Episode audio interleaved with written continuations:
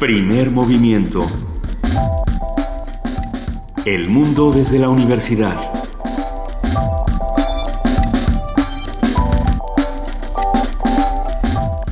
Muy buenos días a todos los que nos están escuchando aquí en el 96.1 de FM y en el 860 de AM. Son las 7 de la mañana con 6 minutos de este viernes 27 de mayo y estamos aquí en primer movimiento. Queridísimo Benito Taibo, muy buenos días. Queridísima Luisa Iglesias, un inmenso placer estar contigo esta mañana. Hoy no nos acompaña Juan Inés de esa, pero el lunes estaremos de nuevo todos juntos. Le mandamos un gran abrazo a nuestra querida jefa de información, Juana Inés de ESA.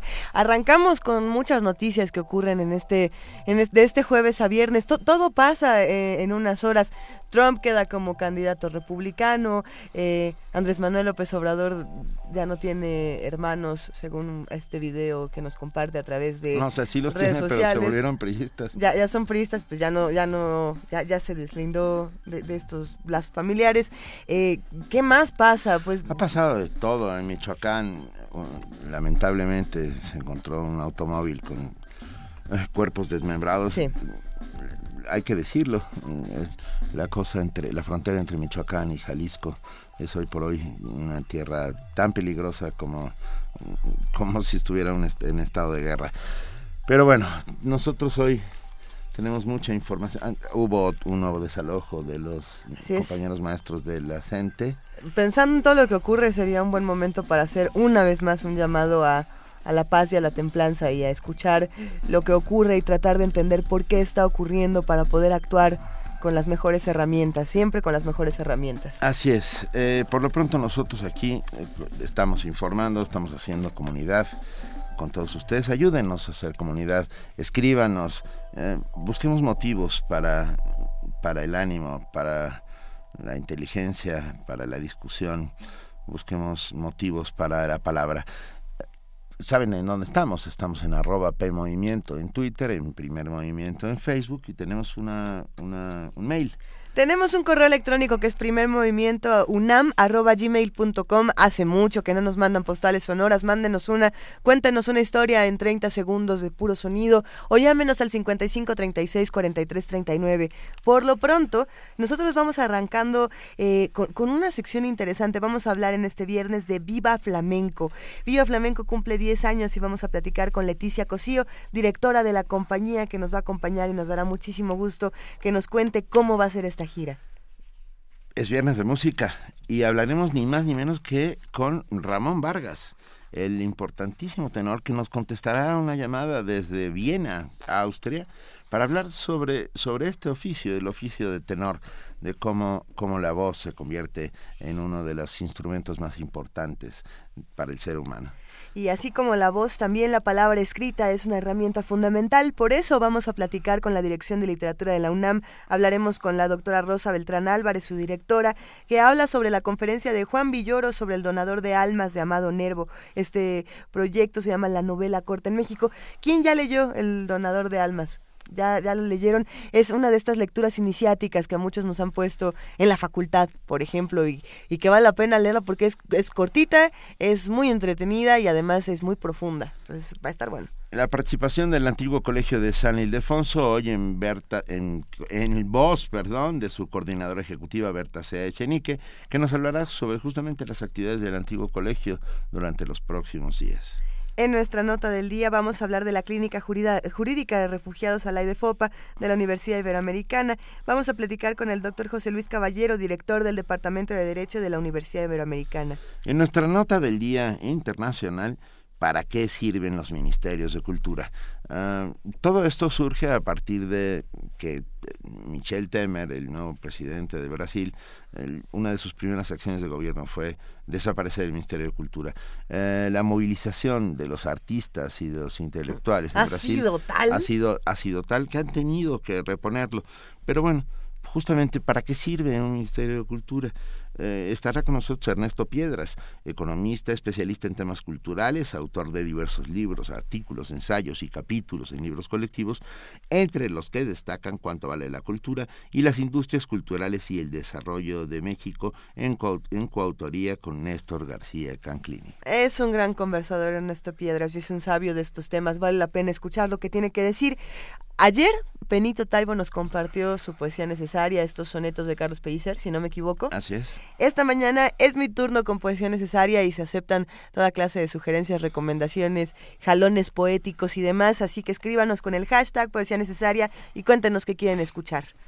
Por otro lado, hoy en nuestra mesa del día, el homenaje a Gerardo Tamés, el compositor y guitarrista que todos ustedes conocen, y estarán con nosotros aquí en el estudio César Lara, guitarrista, y Gerardo Tamés, compositor y guitarrista, para que podamos aplaudirlos en vivo. Eso. Vamos a contar también, ya para cerrar primer movimiento esta mañana, con la colaboración del Museo Universitario del Chopo. Vamos a hablar con la arquitecta Livier Jara, coordinadora de exposiciones del museo, que habla sobre Reinaldo Velázquez y su exposición en el Chopo. Va a estar interesante, así que queremos invitarlos a que se queden con nosotros aquí en primer movimiento de 7 a 10 de la mañana. Y Benito, si te parece bien, ¿por qué no arrancamos con una nota? Claro que sí, arrancamos, arrancamos con, una, con una nota sobre transexualidad. Venga, la, la transexualidad es una evolución de la especie, señalan expertos de la UNAM.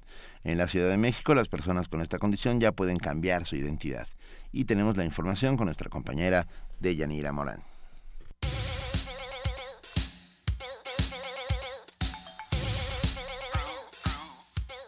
La transexualidad no es una enfermedad ni un desorden psicológico es una condición que no solo existe en nuestra especie, sino en otras del reino animal.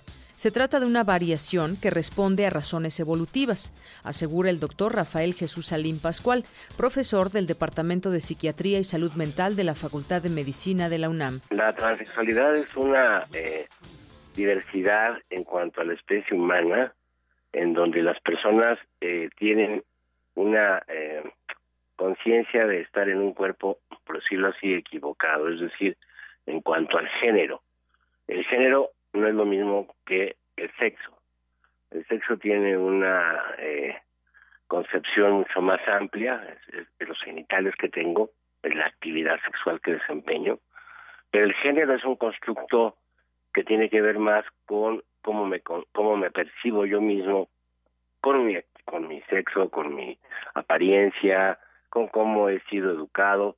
Es un constructo que voy desarrollando desde, el momento de nacer hasta lo largo de toda mi vida. El género, agrega, solo puede ser masculino o femenino, pero la orientación sexual de una persona puede ser la homosexualidad, bisexualidad, transexualidad y asexualidad, por lo que quien vive en esta condición merece respeto y garantías en sus derechos. El experto explicó que algunas personas descubren su transexualidad a muy corta edad entre los 2 y 3 años, y por lo general piden ser llamados con un nombre del género contrario, lo cual genera confusión al no ser comprendidos en casa. Otro grupo vulnerable está constituido por adolescentes entre los 12 y 13 años, que a partir de la interacción con los demás descubren que no se identifican con el género de nacimiento, lo cual suele ser incomprensible para familias que con frecuencia hacen sentir al transexual culpable de su condición. Salim advierte que lo primero es no censurar, porque entonces el individuo se inclina por la clandestinidad. Nunca es tarde, ¿eh? o sea, finalmente sí es una revolución para la vida de las personas cuando toman la decisión de ya no puedo seguir en esta condición, por la de infelicidad que tienen este, de estar eh, eh, siempre disfrazados. O sea, uno se puede, uno lo puede entender si yo me disfrazara, por decirlo de alguna manera, pues de mujer o, o si me una falda tipo escocesa por lo menos y ya salía a la calle, hijo, me costaría mucho trabajo. Ellos lo hacen todos los días porque se sienten disfrazados en la ropa de un género que no les corresponde llega un momento en que ya no se aguanta. Aunque la transexualidad aún provoca reacciones de condena y discriminación, existen opciones de apoyo profesional como la Clínica Condesa, que bajo la administración del Gobierno de la Ciudad de México, que además de atender a personas con VIH, apoya psicológicamente a transexuales, a quienes también ofrece tratamientos hormonales que pueden costar hasta dos mil pesos mensuales. Desde el año 2014, la Ciudad de México eliminó el juicio para que las personas transexuales puedan cambiar su identidad. Y hoy este procedimiento fundamental para iniciar una nueva vida es solo un trámite ante el registro civil. Para Radio UNAM, de Yanira Morán.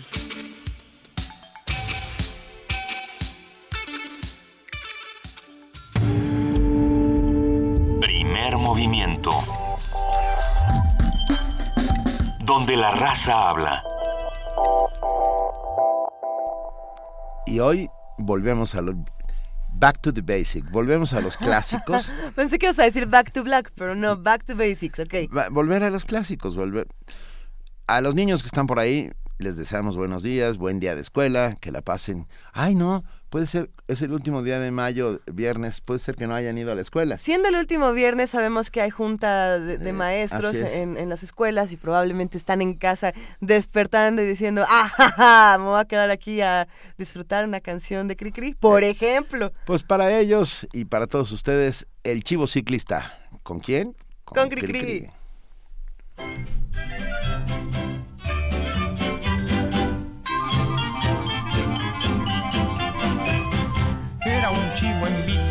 sin saber andar. Contra la banqueta el manubrio fue a clavar. ¡Que se cae! ¡Que se cae! ¡Que se cae! ¡Que se cae!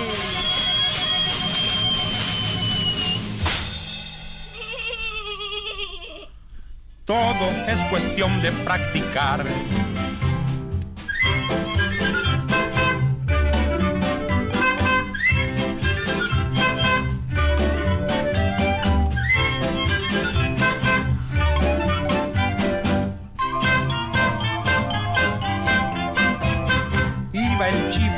En bicicleta de alquiler. Qué valor derrocha en sus ansias de aprender. ¡Que se cae! ¡Que se cae! ¡Que se cae! ¡Que se cae!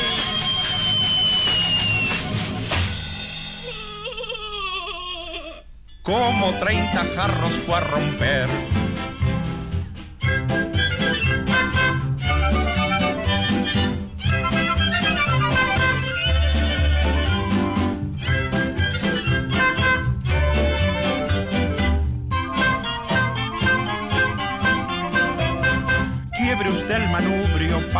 poderse sostener. Pero el chivo se hizo bolas sin saber qué hacer, que se cae. ¡Que se cae! ¡Que se cae! ¡Que se cae!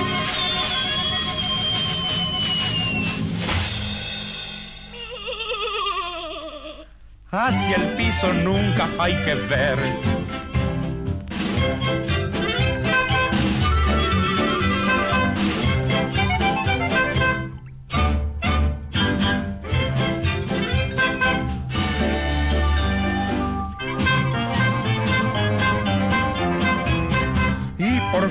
chivo ser ciclista consiguió, más su larga barba en la rueda se atoró.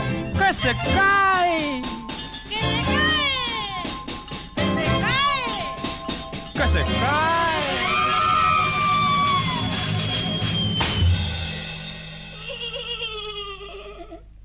Contra un gendarme retachó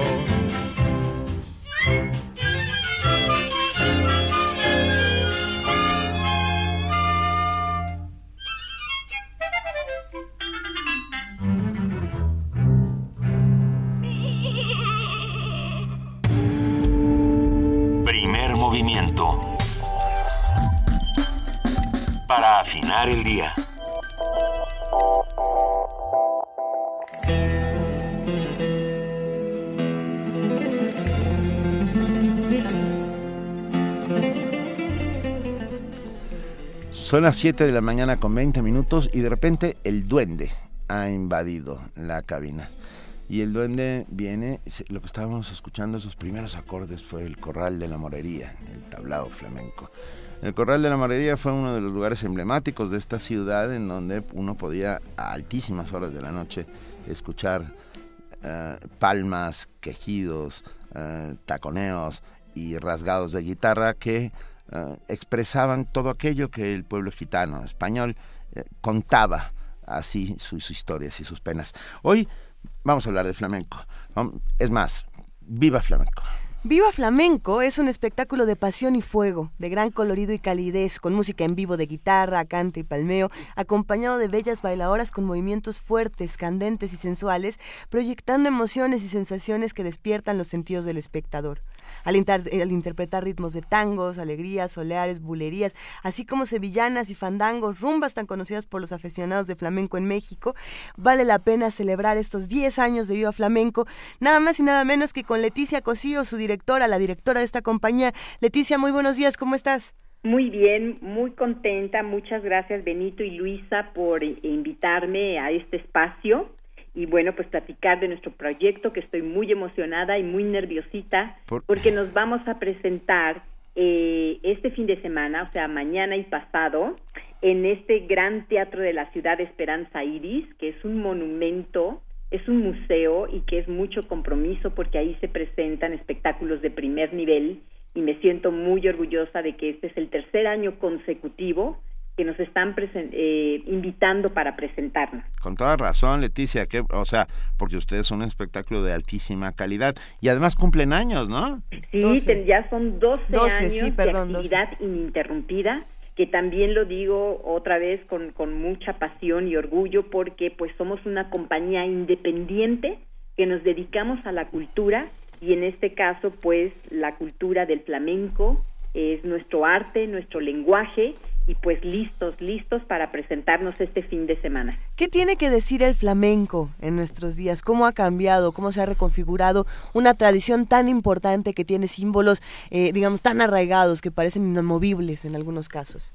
Pues ha evolucionado como todo en la vida y eh, musicalmente han incluido algunos otros instrumentos y yo creo que eso pues también le da le da riqueza y también obviamente algunas mezclas con otras eh, letras, otros ritmos. Y dancísticamente, pues también mucho.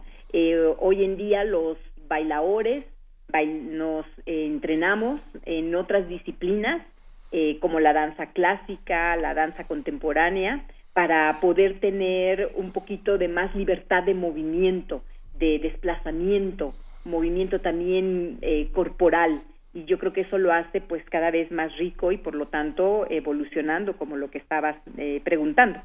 Tenemos una curiosa y maravillosa tradición de flamenco en este país. Ah, y es, esto es algo muy importante porque se ha hecho escuela, ¿no? Por supuesto, hay muy muy buenos maestros aquí en México y muy muy buenos bailadores y bailadoras, eh, también obviamente eh, guitarristas cantaores, nos hacen falta más cantaores, pero también los hay y la verdad es que ha sido un trabajo eh, muy fuerte y muy importante. Eh, curioso que empezaste con lo del Corral de la Morería eh. aquí en México porque mi primera maestra, una de mis primeras maestras fue la maestra Cristina Aguirre y ella fue quien lo llevaba junto con su pareja en ese momento, Cristóbal Reyes. Claro. Y claro, a mí no me tocó estar en, en ese en ese recinto o en ese lugar, porque pues yo todavía no estaba ni metida en el flamenco. Eh, yo hacía danza contemporánea hace muchos años, después me encontré con el flamenco, pero trabajar con la maestra Aguirre también ha sido o fue muy rico, eh, este, muy enriquecedor y pues le aprendí mucho. Qué maravilla. ¿Qué vamos a ver mañana en el Teatro de la Ciudad? ¿Cómo tiene nombre el espectáculo, Leticia? Por supuesto, se llama Impulsos. Es un, un, espectáculo donde van a ver 12 artistas en escena entre músicos y bailarines. Un espectáculo que está dirigido a personas que no conocen mucho del flamenco, que han escuchado a lo mejor una música por ahí, han visto un video. Por lo tanto, es un espectáculo muy dinámico, de mucha fuerza, mucha energía, digerible. Algunas de las piezas, como lo estabas comentando, de que eh, eh, va cambiando, pues eh, son un poco más populares de hecho, estamos haciendo o bailando eh, una de las piezas que canta el Cigala, que se llama 20 años, es un dueto, y lo estamos haciendo, o lo estoy haciendo, en este caso me tocó a mí bailarlo con un amigo bailarín de danza contemporánea increíble, y que esa es como la cereza del espectáculo también, Eh, obviamente está cantada por este, mi cantador, eh, los guitarristas, el percusionista, pero lo bailamos, es un dueto de amor y desamor eh, bellísimo y me parece muy interesante la manera en que el bailarín hace los, los giros, los saltos, levantar las piernas, mientras yo estoy haciendo el taconeo y cómo vamos combinando ¿no? las dos disciplinas.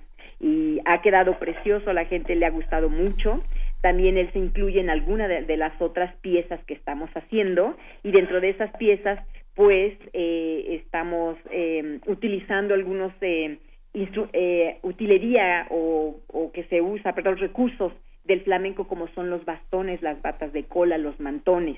Entonces van a ver un espectáculo con cuadros de grupales, de sextetos, cuartetos, duetos, solos, tanto de danzas como de guitarra, de cante, pero eh, dura aproximadamente una hora, veinte minutos y creo que está muy bien embonado, muy fuerte y como te decía, eh, dirigido a las personas que no conocen mucho por, eh, del flamenco porque queremos atraerlos, por lo tanto es muy dinámico y queremos que nos den la oportunidad de sorprenderlos, por eso los estamos invitando. para mañana, sábado, a las 19 horas y el domingo a las 18 horas en este teatro de la ciudad que queda en Donceles 36, eh, centro histórico, donde está el Metro Allende o también el Metro Bellas Artes y tenemos dos pases dobles para cada función. Por supuesto, con mucho gusto, dos pases dobles para cada función, para el auditorio y sobre todo la gente que no conoce mucho del flamenco. Es la gente que queremos que venga a vernos. ¿Qué les pedimos? ¿Les hacemos una pregunta, Leticia Cosío? Eh, pues sí, sí, sería interesante. Muy rápidamente, una pregunta. Ah, ¿Cómo se llama? ¿Por qué le pusieron el cigala al cigala? Es difícil. No, no es ¿eh? difícil, está muy fácil. Yo creo que sería difícil. Eh, Porque había otro crustáceo, el cual eh, todo el mundo decía que era mejor que él. Ah. A ver, ah. ahora, ahora que nos lo escriban, estamos en arroba P Movimiento en Twitter y en Diagonal Primer Movimiento UNAM en Facebook, 2 y 2.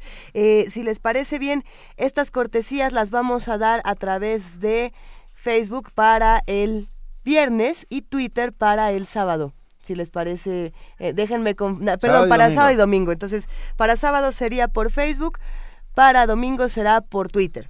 Y cuéntenos quién es el antecesor del Cigara para que sea más fácil. Eh, es algo de la isla, está muy fácil. Órale, Va, pues, te mandamos un enorme abrazo, Leticia Cascosío. Viva Flamenco, mañana y pasado, Teatro de la Ciudad con Impulsos. Mucho éxito. Muchas gracias. Va, hasta luego. Hasta luego. Hasta luego. Primer movimiento. La vida en otro sentido.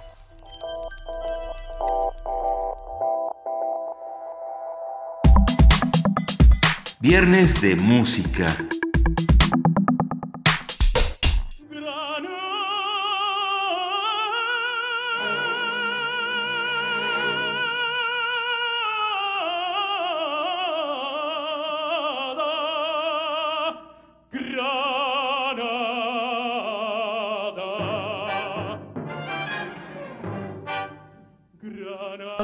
No, no, no, estamos escuchando Granada del maestro Agustín Lara en la voz del excelentísimo tenor Ramón Vargas. Lo que estaba yo a punto de decir es, no nos van a escuchar cantar a nosotros, van a escuchar la voz nada más y nada menos de Ramón Vargas, pero arranquemos por el principio. La palabra tenor deriva del latín tenere, sustentar. Un tenor es un cantante cuya tesitura se localiza entre la del contratenor, voz masculina más alta, aguda, y la del barítono, que es la grave. Sobre todo en el canto es necesario conocerse a sí mismo para saber cómo utilizar cada parte del cuerpo y conseguir lo que todo músico, cantante y artista quiere encontrar, que es belleza. Un cantante de ópera es un actor que canta, por eso la interpretación es parte fundamental en su formación. Además, el idioma juega un papel fundamental, pues para interpretar una ópera en dos y en varios idiomas, el cantante debe conocer la cultura de ese país, de, donde precisamente venga la pieza. Ser un buen cantante requiere mantenerse en forma, cantar, hacer ejercicio, eh, requiere una fortaleza y un intenso entrenamiento vocal que no se puede abandonar nunca. Para conocer más a detalle las características de un cantante de ópera y para conversar sobre sus proyectos y motivaciones, esta mañana nos acompaña en la línea el tenor mexicano Ramón Vargas desde Viena, Austria, eh, y le agradecemos inmensamente estar esta mañana con nosotros. Eh, Ramón Vargas, muy buenos días. Buenos días, buenos días Luis. Luis y Benito, encantado de estar con ustedes y, y, y con todo su público y escuchas. Eh, no, es un placer, es un inmenso placer. Ah, y además desde Viena. pues sí. ¿Estás ahí pa- pa- para montar algún espectáculo? Sí, estoy ahora entre funciones de Don Carlo de Verdi, donde interpreto el papel protagonista, Don Carlo. Eh, así que bueno, estoy aquí, no me, no me puedo mover mucho por ahora. Estoy No. aquí cantando las funciones. Qué maravilla. A ver, queremos saber cómo es la vida de un cantante de ópera. ¿Qué nos puedes contar, Ramón Vargas? Pues mira, es una vida maravillosa por una parte. Tenemos eh, la fortuna de poder cantar y vivir de lo que más nos gusta hacer. A mí yo hablo personalmente, entonces tengo la fortuna de hacer lo que más me gusta hacer, lo que más me, me, me satisface y aparte poder vivir de ello. Entonces yo creo que sí soy un bendecido por la vida en ese aspecto. ¿Cuáles son las partes eh, que tienen, digamos, si no en contra, por lo menos ya no tan positivas? Pues que es una vida muy sacrificada. Vivimos y tenemos todo que ver a través de nuestra voz. Y nuestra voz es un instrumento que lo llevamos con nosotros mismos por todos lados. Es como como como el- un violinista que tiene que llevar su violín por todos lados absolutamente con los riesgos que esto trae. Entonces, para nosotros, pues un resfriado puede ser muy grave, un, un- una ronquera, una- una- un ataque alérgico, Claro. eh, vaya un, un, un dolor de estómago, un dolor de cabeza o lo que sea, nos afecta mucho nuestro instrumento que es la voz. Entonces, digamos que somos frágiles en ese aspecto. Me, me quedo pensando que un violinista, como, como bien mencionas, Ramón, eh, no va cargando su violín 24 horas al día y no, no van cargando eh, el cello 24 horas al día. Eh, los, que, los que utilizamos la voz, nosotros hablamos tres horas y aún así no estamos utilizando la misma voz eh, en cualquier momento. Pero en el caso de, de- personajes como, como tú, es fundamental un cuidado de la voz y es también fundamental eh, por ejemplo, no, no estar gritando todo el día, no hablar en, en- en espacios. Hay quienes dicen que a veces los cantantes de, ópera, por ejemplo, se quedan callados el resto de la tarde y nada más hablan en, en algunos momentos. Estos son algunos mitos, ¿son reales? No, no son, no son mitos. Eh, por ejemplo, el día que tengo que cantar, pues eh, el día desde la noche anterior, pues estoy muy tranquilo, prácticamente no me muevo de casa, no salgo con ningún lado. Este, el día, el día que canto estoy tranquilo en casa, caminaré a darme una vuelta por ahí, que estoy concentrado en lo que voy a hacer. Efectivamente, hablar es muy, es muy, muy cansado, no cansa mucho la, la voz, sobre todo en los lugares donde hay mucho ruido los lugares en donde ahora ahí está mucho esta moda de que entras a un lugar y hay la música muy fuerte, ¿no? Esta música, música nuevamente o de tecno o música pues, popular que está rítmica casi siempre, que está muy fuerte y entonces termino termino más cansado que cuando canto el Don Carro después de estar ahí con hablando con alguien. Entonces, pues sí, sí tiene. Entonces, esto puede aparentemente ser intrascendente, pero a la larga, después de muchos años, desde luego que toma un valor y un peso todo este tipo de, de cuidados que necesitamos hacerlo. Un, un intérprete como tú de ópera que has hecho, bueno, supongo que casi todas las óperas importantes. ¿Cuál es tu personaje preferido de, de la operística? Aquel que dices, que sueñas con él y dices, yo quiero ser, y es que empecé a pensar, Don Giovanni, eh, Don Carlo, eh, etcétera, etcétera. Para ti, ¿cuál es tu personaje Bueno, pues? Yo creo que, yo creo que, mira, no hay un personaje específico porque yo creo que todo va un poco en el periodo de, de tu vida en el que estás viviendo, ¿no? Cuando era muy joven, uno de mis sueños era interpretar el Nemorino del Elixir de Amor, que es un personaje muy ingenuo, muy bueno. Ahora que estoy más maduro, pues me gustan otros personajes, me gusta Ricardo del, del baile de máscaras de Verdi, ¿no? El, el, el rey que, que se enamora del, del de la esposa del amigo y el amigo en venganza lo mata en una baile de máscaras eh, al, al, rey de Suecia, ¿no?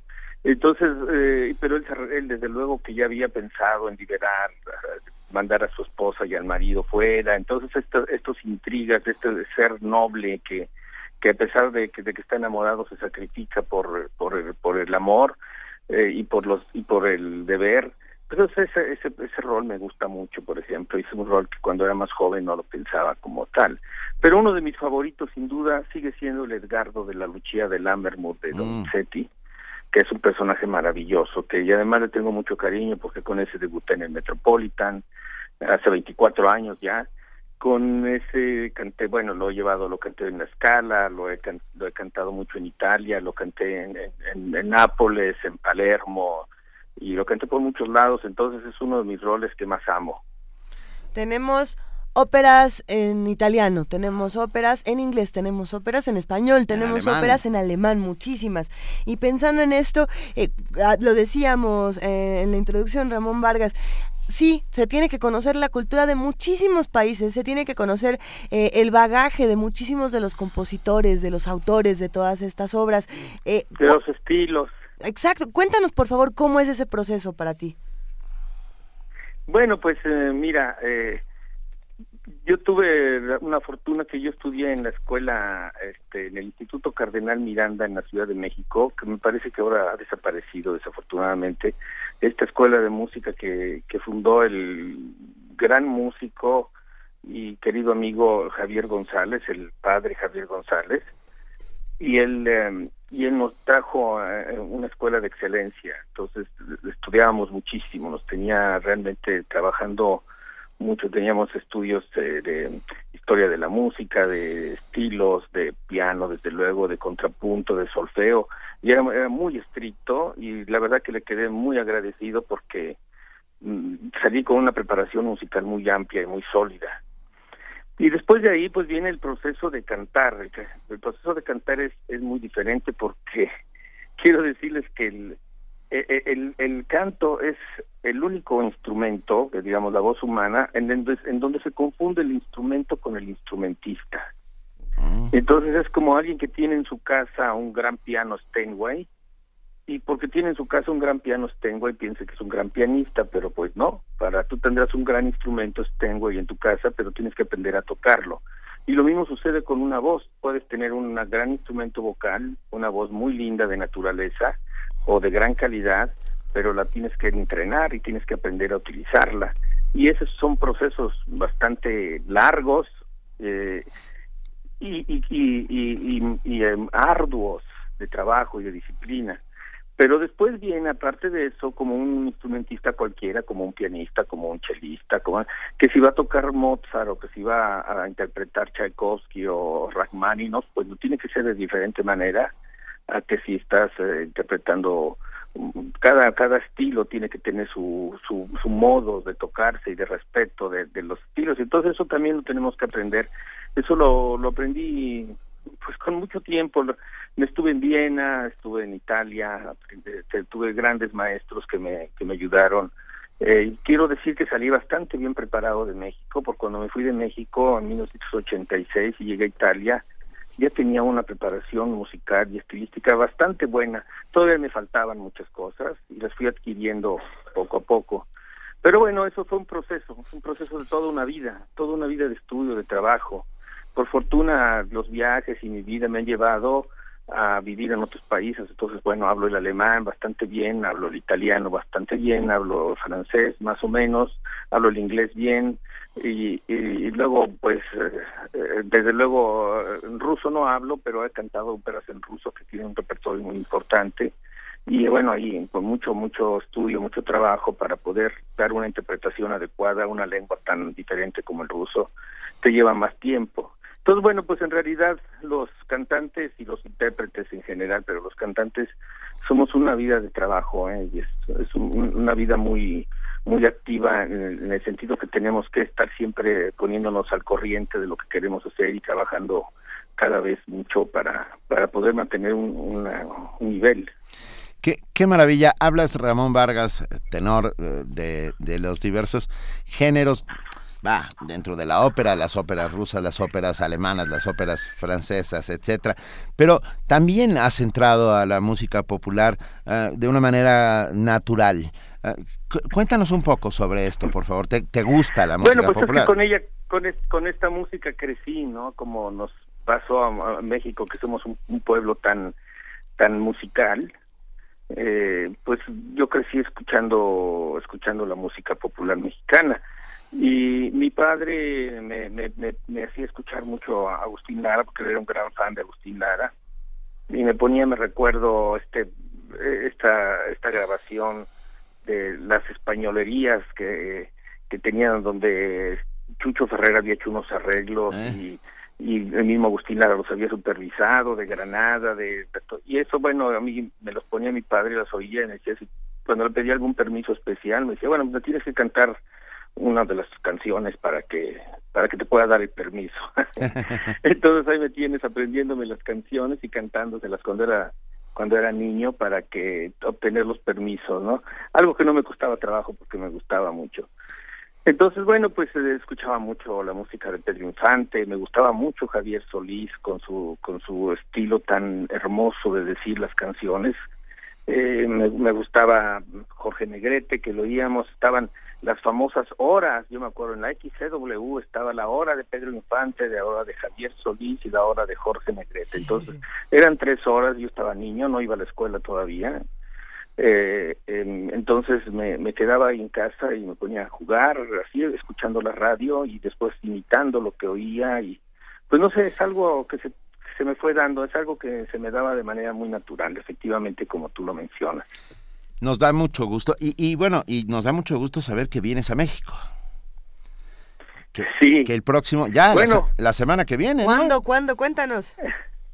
Ya casi. ¿Eh? El 7 de junio eh, vamos a hacer un concierto, una gala muy interesante, es algo que nunca había sucedido en, nuestro país, en la sala Netzahualcoyot, eh, con orquesta de minería, ni más ni menos, dirigida por el maestro Sarvadinich, el actual director eh, titular de la Orquesta de Bellas Artes, y vamos a juntarnos tres voces internacionales, tres tenores, eh, que va a ser Francisco Araiza, eh, tu servidor Ramón Vargas, lo digo en orden cronológico, y Javier Camarena, nuestro tenor eh, sensación del momento. Duelo de titanes. Vamos a estar juntos. sí, los tres mexicanos, los tres de tres generaciones diferentes, los tres que iniciamos como tenores belcantistas, cantando Mozart, cantando Rossini, cantando Donizetti, y, y los tres en tres momentos históricos diferentes, ¿no? O sea, ya eh, Francisco con una carrera hecha y consolidada, yo con una carrera que sigo adelante también, y Javier que está mm, amarrando fuerzas y haciendo gran muchas cosas muy bonitas en todo el mundo, y nos vamos a juntar los tres en un concierto de gala el 7 de junio, además con una finalidad eh, filantrópica, con una finalidad social, que es eh, una al la Fundación Ramón Vargas, la cual fundé con mi esposa hace ya 16 años, para niños y jóvenes con discapacidades en zonas rurales y pobres de México. Ya tenemos una, un, antes se llamaba uh, Fondo Memorial Eduardo Vargas en honor a nuestro hijo y ahora se llama Fundación Ramón Vargas, pero tenemos exactamente la misma finalidad, la misma idea de, de ayudar a los niños y jóvenes con discapacidades en zonas pobres y de la Asociación Pro Ópera, que se preocupa por dar y ayudar y apoyar el arte de la ópera en México. Entonces, digamos que los dos tenemos, ayudamos a la sociedad de, maneras diferentes, las dos agrupaciones, y es muy, yo pienso que es muy bonito que nos, que nos juntemos los, los tenores, digamos tres tenores internacionales de tres generaciones, ah, para con esta finalidad. Entonces, bueno, estoy muy contento, muy muy orgulloso de hacerlo y muy agradecido con mis compañeros, con Minería y con todos los que estamos trabajando arduamente para que se logre este concierto. Y nosotros muy contentos de poder verte una vez más en México y, sobre todo en la sala en Zahualcoyotl, que es nuestro nuestro orgullo en la universidad. así es, así es. 7 de junio, Sala Nezahualcóyotl del Centro Cultural Universitario, el concierto Tres Generaciones, donde Ramón Vargas este, estará cantando con Francisco Araiza y Javier Camarena con la Orquesta Sinfónica de Minería bajo la dirección de Serva Dinic. Ah, y además por una causa filantrópica. Así que están todos cordialmente invitados. A ti te agradecemos inmensamente habernos contestado esta llamada desde Viena. Está, está haciendo calor, supongo. Ya está, ya está haciendo calorcito, ya menos mal, ¿eh? es justo, lo iba a decir. De frío. Muchísimas gracias, querido Ramón Vargas. Un verdadero placer y vamos a despedirnos precisamente con Júrame en, tu voz. Así que te queremos agradecer y mandarte un inmenso abrazo. Gracias, gracias a los dos y saludos a todos los radioescuchas. Con muchísimo gusto los espero el 7 de junio y, les mando un abrazo a todos. Muchísimas gracias. Un abrazo, muchas gracias. Júrame de María Grieber con ni más ni menos que Ramón Vargas acompañado por la Orquesta Filarmónica de la UNAM. Todos dicen que es mentira que te quiero, porque nunca me habían visto enamorado. Y yo te juro que yo mismo no comprendo el por qué tu mirar me ha fascinado. Cuando estoy cerca de ti estoy contento. No quisiera que de nadie te acordaras. Tengo hasta del pensamiento que pueda recordarte otra persona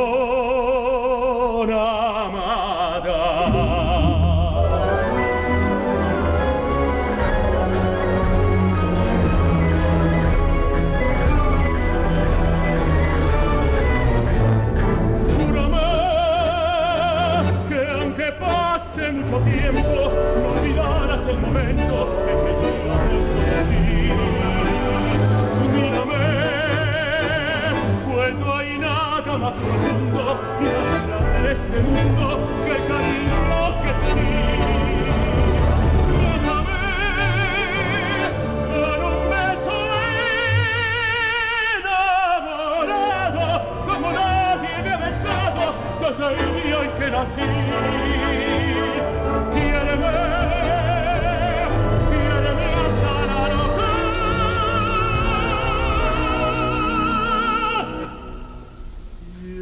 si sabrás la amargura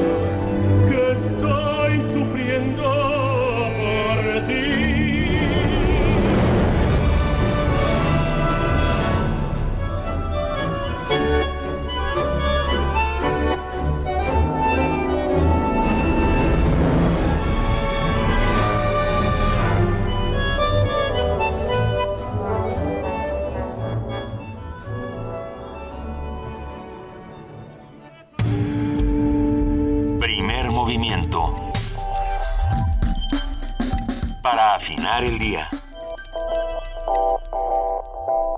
Ya son las 7 de la mañana con 48 minutos y tenemos en la línea a la doctora Rosa Beltrán, directora de la Dirección de Literatura de la UNAM. Muy buenos días, Rosa. Un inmenso placer que estés Hola, con nosotros. Benito. ¿Cómo estás? ¿Cómo estás, Luisa? Muy buenos días, querida Rosa. ¿Cómo va todo? Cuéntanos, por favor. Va muy bien. Eh, yo quisiera preguntarles qué harían ustedes si de pronto pudieran tener un alma como dice la canción, un, alma, como, la, mía. Exacto, que te acompañara por todos lados, que no te sintieras solo ya nunca más, que atendiera todos tus deseos. Y en fin, creo que ha sido un deseo antiguo, ¿no? Ese de encontrar en la vida un alma gemela. Y sobre ese tema va a hablar Juan Villoro el viernes 3 de junio, el próximo viernes a las 11 de la mañana, en el aula magna del Instituto de Investigaciones Filológicas eh, porque eh, tiene una conferencia en torno a esta novela corta de Amado Nervo que se llama El donador de almas, que es divertidísima, eh, uno de los grandes descubrimientos, redescubrimientos, eh, sobre un personaje que se siente muy solo y en efecto necesita un alma, y ubicados en esa época a lo Frankenstein, en que era posible hacer experimentos y traer, dar vida a, a seres de otro mundo, y aparte de seres, porque en este caso se trata del alma de una monja, se le concede y cuando es alma, la compañera pues ya no es monja ni es tonta, sino que es brillantísima, es un espíritu genial y este hombre ya no puede prescindir de ella, entonces no la deja regresar a la tierra y el cuerpo de la monja se muere, pero el alma sigue y hay que ponerla en algún lugar. Sobre esa novela que es extraordinariamente inteligente porque va hablando de cómo muda nuestro deseo, es que va a hablar Juan Villoro, yo quiero invitar a todos nuestros queridos radioescuchas a que asistan y eh, también a que consulten la parte, digamos, digital en la que se instala esta conferencia, porque pertenece al gran proyecto de la novela corta, que tiene eh, como coordinador a Gustavo Jiménez Aguirre y que es una maravilla. Si ustedes entran a www.lanovelacorta.com van a encontrar por lo menos medio centenar de novelas mexicanas, desde, vamos a decir, Justo Sierra y Altamirano, y Federico Gamboa y Nervo y Concha Méndez de Cuenca, eh, hasta autores muy recientes, precisamente como eh, Carmen Boullosa o como Juan Villoro o como este Chimal, eh, Luis Arturo Ramos, ¿no? Em, además de tener allí las novelas descargadas, eh, contamos con una serie de volúmenes que se llaman Una selva tan infinita impresos. Sí, sí, sí. Eh, y son fantásticos, los conoces, ¿verdad, Luisa? Pues, pues ya tuve, tuve el placer, tuvimos el placer de de, de, de, hecho queríamos agradecerte porque la Dirección de Literatura nos envió ejemplares que leímos con muchísima atención y me pareció un ejercicio muy, muy importante. De hecho, también estamos aquí en la página de la novela corta.com y vemos que tienen este, lo, los ejemplares de Una selva tan infinita y tienen otros apartados interesantísimos. Sí, esta biblioteca virtual recibió eh, 50 mil visitas tan solo el año pasado uh -huh. y seis mil descargas. Entonces yo creo que es un lugar fantástico para tener todas estas novelas que uno desde luego no tiene en su casa porque ha sido un trabajo de investigación eh, pues de, de gambusino de ir encontrando estos lingotes de oro y de traerlos y por el lado de los libros de parte de los críticos hacer el estudio, el análisis de esas novelas, dónde se insertan y cómo fueron leídas en su tiempo. Queremos también hacer una donación esta vez, llevarla eh, a principios de la semana próxima a Radio UNAM y dar estos libros al público que nos diga cuál es su novela corta favorita. Yo les voy a decir algunas de las que marcaron mi vida. Ah, yo también te quiero decir una, pero dinos. Yo, y yo tengo una también, digo, a ver qué está, qué está sucediendo. Pues una y una de manera, Venga. ¿no? Eso. Venga. Bueno, a mí me encanta Metamorfosis de Kafka. Me parece, pues sí. A mí la dama del perrito. Ah, sí, ¿Sí? claro. Sí, que a veces la, la consideran cuento, ¿no? Sí, es que eh, justo era mi, eh, cuando empezaste a hablar yo decía, a ver, la novela corta es el cuento largo. Eh, es ¿no? un género Pa- pa- anfibio. Sí, es un género anfibio que, que no, que, que va chapoteando entre, entre esos dos mundos. Sí, pero que, que, que no se constriñe, ¿no? Tanto como el cuento, no necesita terminar de manera tan tensa. Exactamente. Sí, ¿y la tuya, Luisa? Pues eh, para mí uno de mis textos favoritos que además es más allá de si fuera cu- cuento largo, novela, novela corta, eh, de todos los géneros, la balada del café triste de Carson Ay, qué McCullers. bonita. Uy, me, sí. me ha conmovido durante muchísimos años y, sí, es de esos libros que le recomiendo a todas las personas con las que tengo la oportunidad de charlar porque se lo puede uno echar en media hora y quedar conmovido toda la vida. Me, poco más de... me- Pero, ya, hora, ya me quizá. acordé de otra, otra novela corta que a mí me que es Las batallas en el desierto de José Emilio Pacheco. Sí, ¿Cuenta como claro, novela ¿sabes? corta? Sí, sí, creo que platicamos en aquel momento que era la eh, el libro más vendido en ediciones era durante mucho tiempo se sostuvo tan solo con la venta de la novela corta porque desde que empezó en Francia eh, llamándose Nouvelle fue siempre una superventas por alguna razón eh, hay algún secreto en la novela corta que hace que, que sea mucho más legible que los cuentos que implican un grado de concentración mayor y que las grandes novelas, eh, ya sé que estoy haciendo una generalización, ¿eh? pero que no siempre se terminan. No, es difícil terminar. Un día platicamos con Álvaro Enrique cuántas novelas eh, leíste este año y cuántas terminaste de leer, ¿no? En la novela corta eh, hay una especie de fascinación que hace que si tú abres El viejo y el mar o El perseguidor de Cortázar, Mm, sí. este, bueno, o el Congreso de Futurología de Stanislav Lem o La Casa de Cartón, que son digamos un poquito más abstractas, Sí. o Las Hortensias de Felisberto Hernández, ya quedes atrapado en esa historia y no la sueltes, ¿no? Entonces, este, pues sí, las novelas cortas tienen ese encanto. Tal vez, tal vez Persona Normal es una novela corta, ¿no? Yo me he quedado pensando en eso, porque es una situación finalmente, aunque le pasen muchas cosas al personaje, eh, es una novela de crecimiento, es como las batallas. Sí. Es como las batallas, pero entonces cuenta más la extensión, digamos, en papel, estamos despidiendo esta conversación, Rosa, pero cuenta más la extensión en el, papel que la temporalidad de la novela misma para hablar de una novela corta. Es que hay mucho que Mira, ah, eh, se, se han hecho muchas este, eh, hipótesis al respecto, ¿no? Hay todo tipo de definiciones. Yo no creo que la extensión es la que la defina. Para mí, la combinación entre novela y cuento hace que la novela corta se concentre en una situación. Si hay más, si hay ramificaciones, ya es una novela, aunque sea cortita. Cierto. Sí. Eh, y finalmente también hay un personaje. Te quedas con el personaje y, y una cosa es la que toma de la novela, es decir, lo del personaje, y otra la del cuento, que es una situación la que va a contar. Nos encanta hablar contigo, Rosa Beltrán. La dama del perrito ya chequé, tiene 80 páginas, vale para novela corta. ¿eh? Oye, sobre todo en tipografía de 16. Ah, claro, si le, si le aumentas hasta puedes llegar a 100. Y, y luego me quedé pensando que yo ya encontré mi alma, o sea, mi alma gemela, no, no, no tengo que buscarla.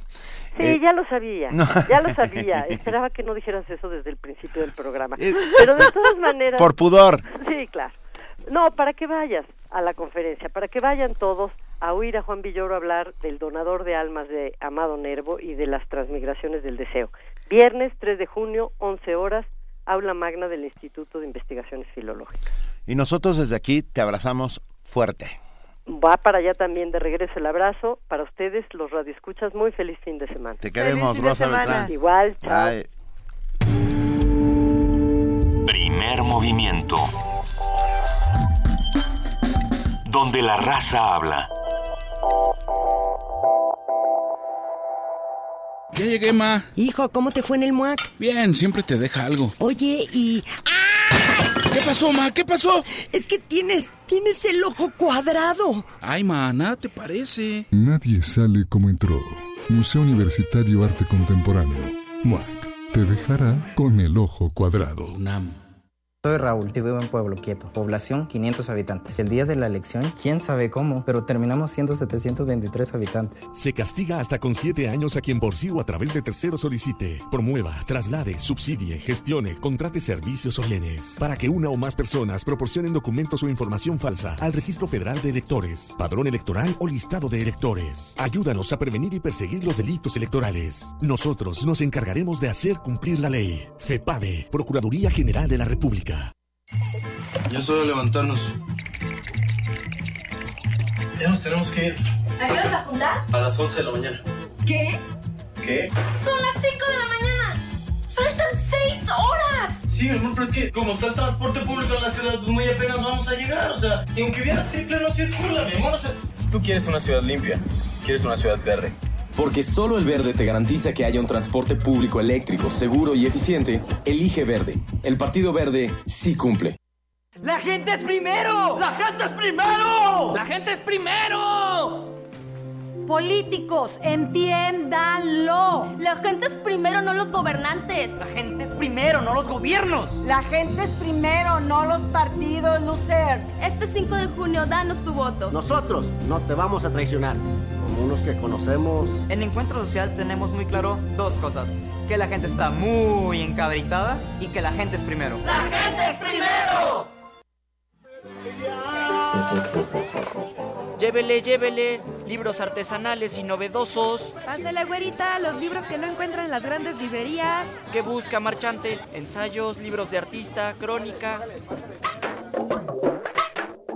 Los otros libros no solo se pueden leer, también se pueden escuchar. No te pierdas el programa especial sobre el cuarto Tianguis de la Diversidad Textual, sábado 28 de mayo a las 4 de la tarde por el 96.1 de FM, Radio UNAM. Soy Mauricio Tabe, presidente del PAN en la ciudad. Veo que las cosas no van bien. La inseguridad aumenta, el transporte empeora, no tenemos agua y cada vez cuesta más ganarse la vida. Y los que gobiernan no responden. Saquemos de la circulación a los gobernantes que no sirven. Regulemos las marchas, recortemos a los diputados. Para eso y mucho más, la constitución de la ciudad. Cambiemos la historia este 5 de junio y ya verás que contigo lo haremos mejor. Junio 5, vota PAN en la nueva constituyente. Habla Damián Alcázar, candidato a la Asamblea Constituyente de la Ciudad de México. Se va a redactar una nueva constitución para la Ciudad de México. Los políticos de siempre se reservaron, se agandallaron el 40% de los constituyentes para imponer sus intereses. Pero con el 60% de los elegidos por los ciudadanos, protegeremos los derechos de la gente. Morena demandará Internet gratuito, salud, educación, cultura y agua para todos, revocación de mandato y el fin de negocios sucios. Este 5 de junio vota por Morena, la esperanza de México. Con movimiento naranja, hoy no circulan traidores, de aquí ya no pasan. Que no contaminen tu constitución. Dile que no al tranza, ya no circula, aquí su coche no avanza. Dile que no al traidor, que no contaminen tu constitución. Con movimiento naranja, hoy no circulan corruptos pasados de lanza. Con movimiento naranja, hoy no circulan traidores, de aquí ya no pasan. Este 5 de junio, vota Movimiento Ciudadano. Es Nochevieja en Ostende. Ahí, un actor exiliado por negarse a representar a los clásicos resurge entre la tempestad. Ha llegado en busca de una nueva oportunidad. Él espera, recuerda, y se desgarra sentado sobre su maleta bajo el fresco de la nieve. Radio UNAM trae para ti Minetti, una obra de Thomas Benhard, estelarizada por Mauricio Davidson, Elena de Aro, Luz Angélica Uribe y Alejandro Juárez Carrejo. Todos los lunes de junio a las 20 horas en la sala Julián Carrillo, Adolfo Prieto 133, Colonia del Valle. La entrada es libre. Deja que las historias te atrapen. Aquí, en Radio UNAM.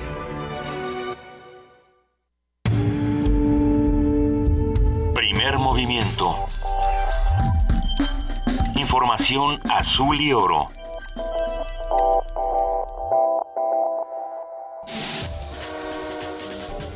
Corte informativo. El Consejo Mexicano para la Acreditación de la Educación Médica certificó para los próximos cinco años la carrera médico cirujano que se imparte en la Facultad de Estudios Superiores Iztacala. La organización reconoció que la entidad universitaria cumple con los parámetros de calidad establecidos en los ámbitos de estructura, organización, insumos y procesos de enseñanza. La Facultad de Química de la UNAM presentó el libro Historia de la Facultad de Química de la Universidad Nacional Autónoma de México, su primer siglo 1916-2016. La publicación recapitula las aportaciones de esta entidad universitaria al desarrollo científico y tecnológico del país. La Secretaría de Educación Pública presentó dos calendarios para el ciclo escolar 2016-2017, uno de 200 días y otro de 185, que se aplicarán en los niveles básicos. En ambos casos, el ciclo escolar para todo el país inicia el próximo 22 de agosto. Lorenzo Córdoba, consejero presidente del Instituto Nacional Electoral, aseguró que la inseguridad en algunas partes del país no pone en riesgo los comicios del próximo 5 de junio. Roberta Jacobson, embajadora de Estados Unidos en México, señaló que viajará por todo el territorio nacional para conocer los atributos de cada región. Esto luego de llegar ayer al país para presentar sus cartas credenciales al presidente Enrique Peña Nieto. Me siento extremadamente honrada de desempeñarme como embajadora de los Estados Unidos de América en México. Hay mucho por hacer juntos. Estoy emocionada de comenzar a trabajar con mis colegas en la Embajada de Estados Unidos y nuestros nueve consulados alrededor del país para avanzar en el amplio espectro de metas que nuestras dos naciones comparten. Martín Gutiérrez Lacayo, coordinador ejecutivo de la Comisión Ambiental de la Megalópolis, informó que el gobierno federal tendrá el control de los hologramas que se entregarán a los automóviles. Regina Tamés, directora del Grupo de Información en Producción Elegida, calificó de indignante el plan para combatir el acoso sexual con ayuda de silbatos que impulsa el gobierno capitalino. Aseguró que esa medida cede a las mujeres la responsabilidad de protegerse, obligación que tiene el Estado. Policías de la Ciudad de México realizaron un operativo para retirar los puestos ambulantes del paradero de transportes del Metro La Raza. Esto como parte de las acciones que realizará la Secretaría de Movilidad para retirar a 5.600 comercios ambulantes de los centros de transferencia modal. Alrededor de 200 pobladores de la comunidad de San Francisco Tlaloc, Puebla, quemaron 20 camiones de sujetos que se dedicaban al robo de combustible que extraían de ductos de Pemex. La Procuraduría General de la República informó que horas antes los delincuentes se habían enfrentado a la policía en una balacera. Andrés Manuel López Obrador, líder nacional de Morena, desconoció a su hermano Arturo luego de que este pidiera votar por el candidato del PRI al gobierno de Veracruz, Héctor Yunes Landa. Luis Videgaray, secretario de Hacienda, confió que el mercado cambiario mexicano funciona con orden y liquidez a pesar de la volatilidad externa como consecuencia de las caídas en el precio del petróleo y la depreciación del peso frente al dólar. Las autoridades mexicanas, a través de la Comisión de Cambios, intervendremos solamente en circunstancias excepcionales donde se advierta una, eh, una desviación eh, real, significativa con respecto a los fundamentales. Pero hasta ahora el mercado por el peso mexicano funcionando de manera ordenada y líquida. La Procuraduría de la Defensa del Contribuyente informó que en 2015 varias empresas recuperaron 1.463 millones de pesos por devoluciones del impuesto al valor agregado IVA que tenían pendientes ante el Servicio de Administración Tributaria.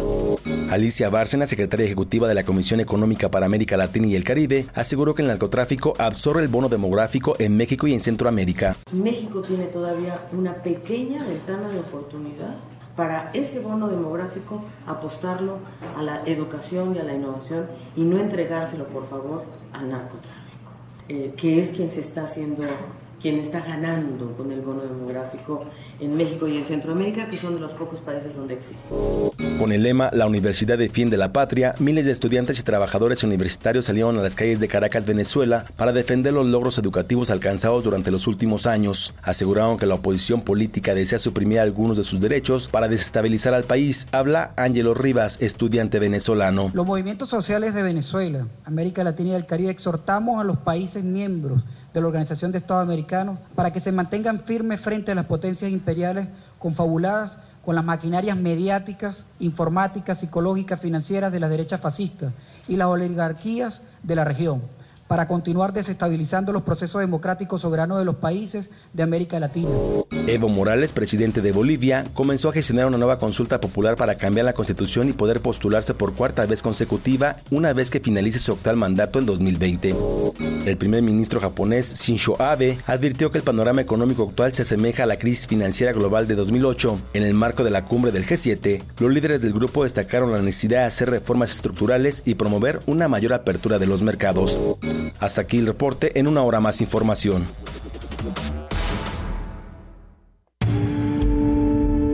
Primer movimiento. Donde todos rugen, el puma ronronea. 8 de la mañana, 7 minutos. Tenemos una bonita discusión que ya se amplió a redes sobre novela corta. Manuel Defis nos pregunta, o dice que sí, sostiene Pereira de Tabuki es novela corta y nosotros decimos que no. a pesar de que, sí, a ver, Sostiene Pereira lo que tiene son capítulos breves, ¿no? Y tiene eh, unas entradas que a mí me parecen de lo más eh, fenomenal, singular de la literatura. Sin embargo, creo que por la misma extensión no podría ser novela corta, a pesar de que los temas pudieran tener una, una cohesión muy apretadita. No, no estoy segura. Ah, yo pienso en Seda de, Alessandro Barico como novela corta, pienso en Balzac y la joven costurera china de Dai Ye, también novela corta. Ay, no lo sé. Sí, yo sí, yo sí. ¿Por extensión? Lo sé, sí, por extensión. Pero, por ejemplo, aquí es que hay tantas de qué hablar, ¿no? Por ejemplo, Jorge Leiva nos dice que su novela favorita es El complot mongol. Yo tampoco creo que El, el complot mongol sea una novela corta. Eh, no lo sé, habría que, yo creo que para todo esto vale la pena que todos vayamos con, con Juan Villoro y, y, que nos enteremos también de qué es lo que él nos va a platicar sobre novela corta. Nos piden que si podemos dar el link de la página donde se, se pueden descargar estas novelas, donde se pueden consultar eh, las novelas de la UNAM, es la novela corta.com, así de sencillo, www.lanovelacorta.com. Y también nos preguntan que cuál era la, la novela que habíamos recomendado. Eh, por un lado, eh, tú recomendaste como novela corta de Chekhov, La ah, Dama, la dama del Perrito. Y yo recomendé, por mi parte, eh, La balada del café triste de Carson McCullers. Y Don Fito dice La muerte de Iván Illich, de León Tolstoy, de mis favoritas. Eh, bien, Don Fito, bien, Don Fito, sí, sí, sí. Esa sí vale. A mí me encanta este debate de qué sí es novela corta y qué no es novela corta. Hay muchísimo que seguimos discutiendo desde la universidad y para conocer todas estas actividades, hablemos, ¿por qué no?, del antiguo colegio de San Ildefonso. Ya se encuentra en la línea nuestra querida Berta Sechenique, ella es coordinadora ejecutiva de este espacio eh, tan importante para nuestra ciudad y nos va a contar esta mañana sobre las actividades del antiguo colegio de San Ildefonso. Berta Sechenique, buenos días, ¿cómo estás? Muy bien, gracias. Mucho gusto de estar platicando con ustedes. No, el gusto es nuestro, Berta, qué gustazo. A ver, cuéntanos cómo van, porque van muy bien. La verdad es que San Ildefonso es... es Pues, hay, pues vamos ahí eh, tratando de hacer muchas cosas. Como siempre he dicho, la colaboración es la palabra clave para lograr hacer eh, programas muy interesantes. Pues primero quisiera mencionar que mañana sábado tendremos la transmisión en vivo del programa La Dichosa Palabra desde el bellísimo anfiteatro Simón Bolívar. El ingreso al público será a partir de las seis y media y el cupo es limitado, así que les pedimos llegar con anticipación quienes quieran participar en este programa. Pues por otro lado, como saben, San Ildefonso está llevando a cabo eh, actividades especiales dentro del marco de la conmemoración de los 400 años de Cervantes y Shakespeare.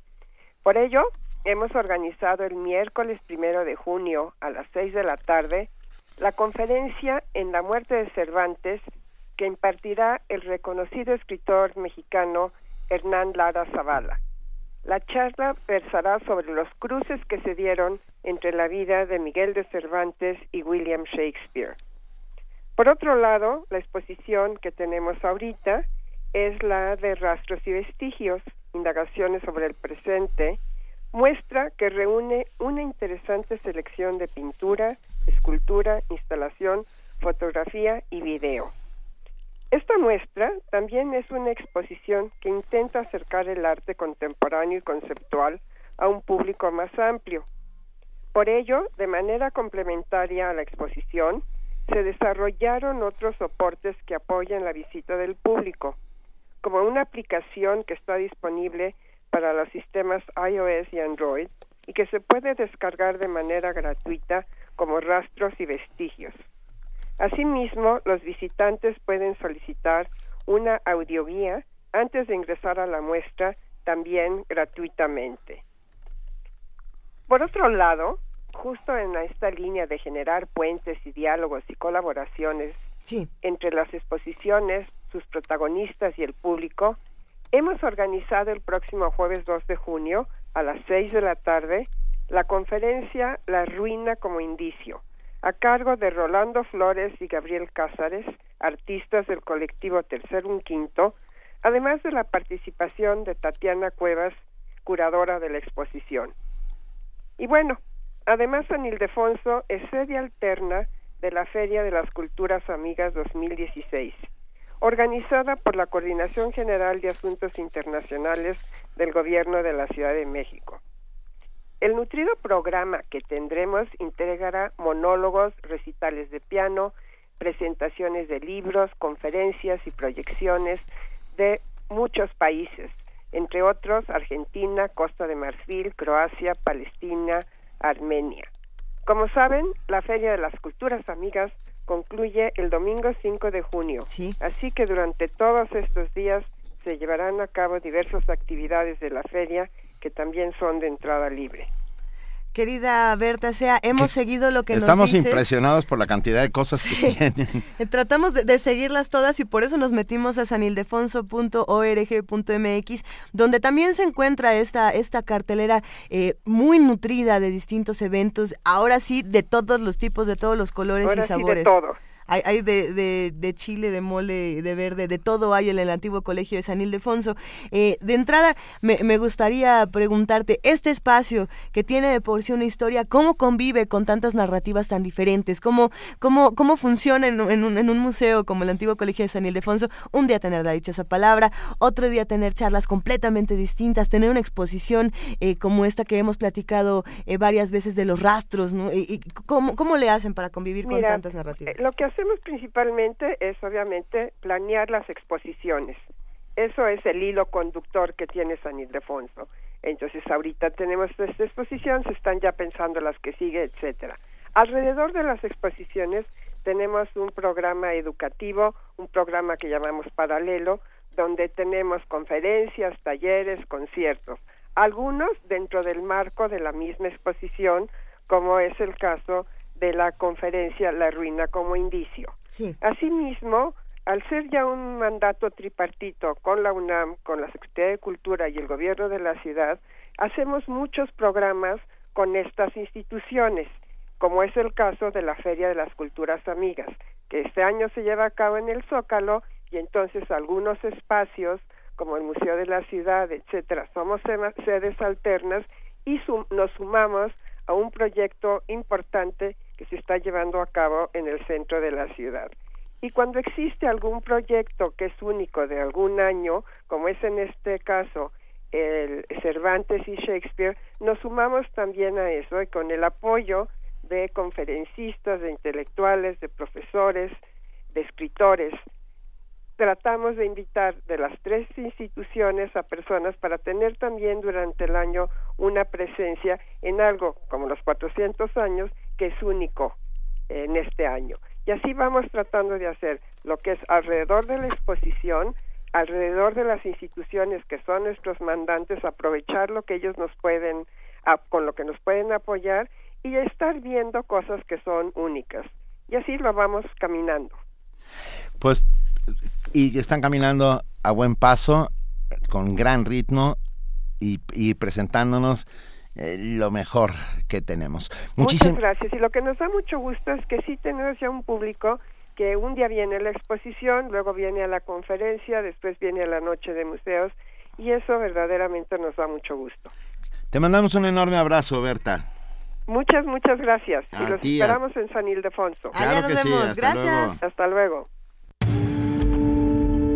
Primer movimiento donde la raza habla. Los norovirus pueden causar la muerte, así. Sin percatarnos los ingerimos en alimentos y líquidos contaminados. ¿Quieren saber más del norovirus? ¿Qué son? ¿De dónde vienen? ¿A dónde van? La nota la tiene nuestro compañero Abraham Menchaca.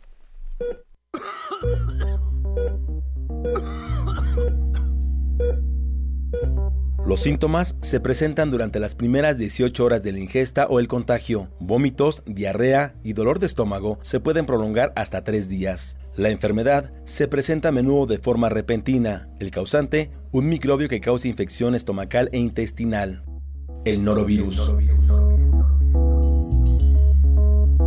doctor Gildardo Herrera Quirós, académico de la Facultad de Estudios Superiores Zaragoza, dijo que es causante de una de las enfermedades con mayor prevalencia en los países subdesarrollados, la gastroenteritis aguda. Una inflamación del estómago y del intestino, algunas veces se puede presentar ambas, la inflamación tanto de estómago como de intestino. La transmisión solamente se puede dar por comer alimentos o beber líquidos que se encuentran contaminados con norovirus, tocar una superficie o objeto contaminada con norovirus y ponerlo directamente a la boca, estar en contacto con alguna persona que esté infectada con norovirus. Puede ocurrir en cualquier momento y se presenta más en niños y ancianos. Hay menores casos reportados en los países desarrollados porque tienen un mayor control de infecciones. Esto quiere decir que hay una educación en la higiene, en el lavado de manos, en el procesamiento de los alimentos. Esto ayuda a combatir eh, las infecciones por norovirus. El académico refirió que la evolución puede ser tan grave que deriva en una deshidratación aguda que podría conllevar a la muerte. Para Radio UNAM, Abraham Menchaca.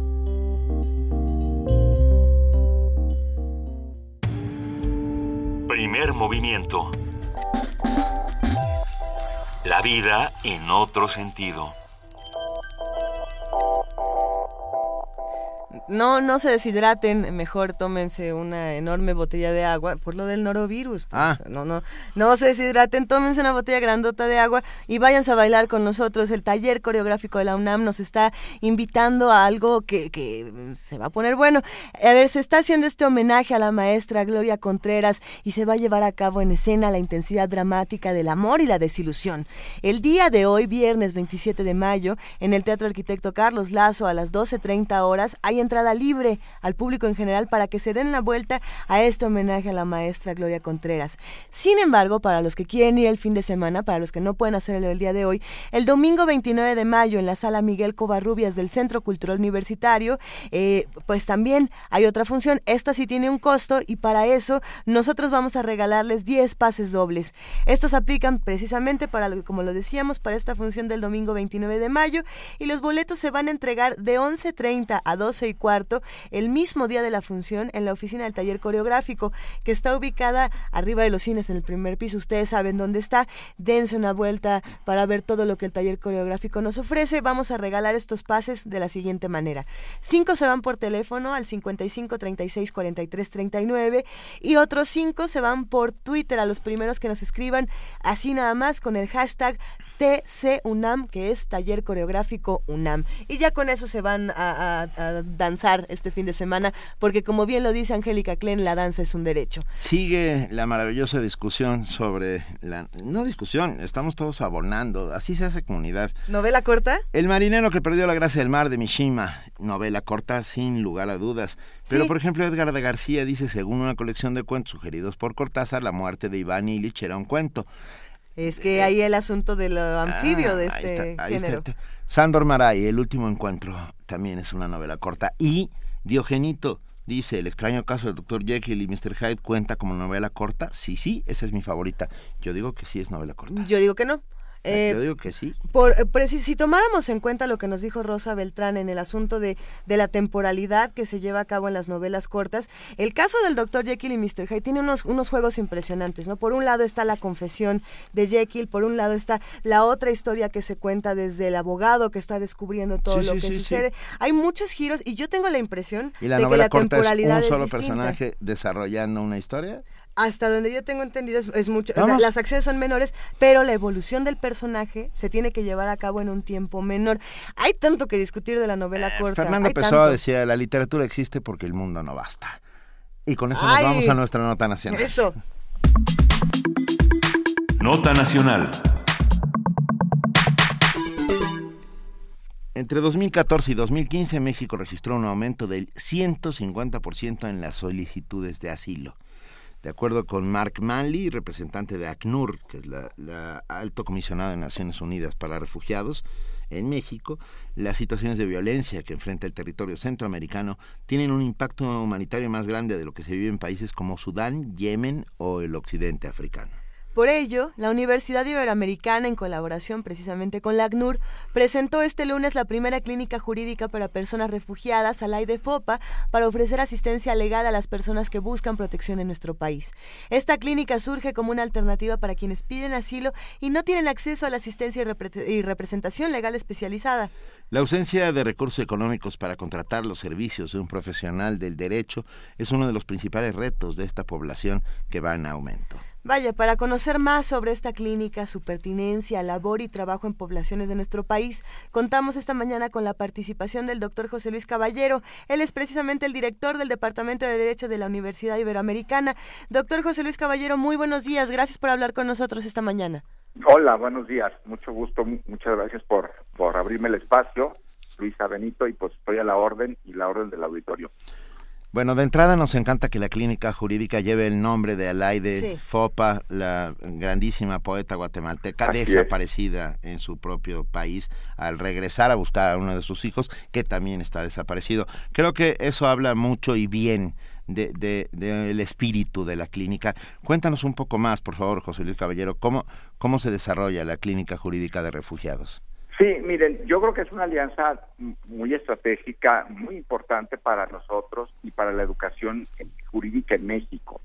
Eso hay que decirlo porque me parece que con tantas reformas, digamos, que hemos tenido a la Constitución, al marco normativo, la apertura que en el país está dando a la defensa de los derechos humanos, a pues a la reivindicación de causas sociales, la enseñanza del derecho pues va muy a la saga, sigue siendo una enseñanza propia de un modelo de hace 40, 50 años. Entonces, subirnos a la enseñanza clínica, además, a llevar casos de litigio estratégico, como está haciendo en otras partes del mundo, inclusive de aquí, de universidades, sobre todo de la Ciudad de México, aunque pues ya hay casos en Michoacán, etcétera, pues este me parece que es una, una cuestión muy importante y más pues asumiendo una causa con como la de los refugiados porque además yo creo que estamos pasmados todas y todos con el tema de la problemática de la movilidad humana, ¿no?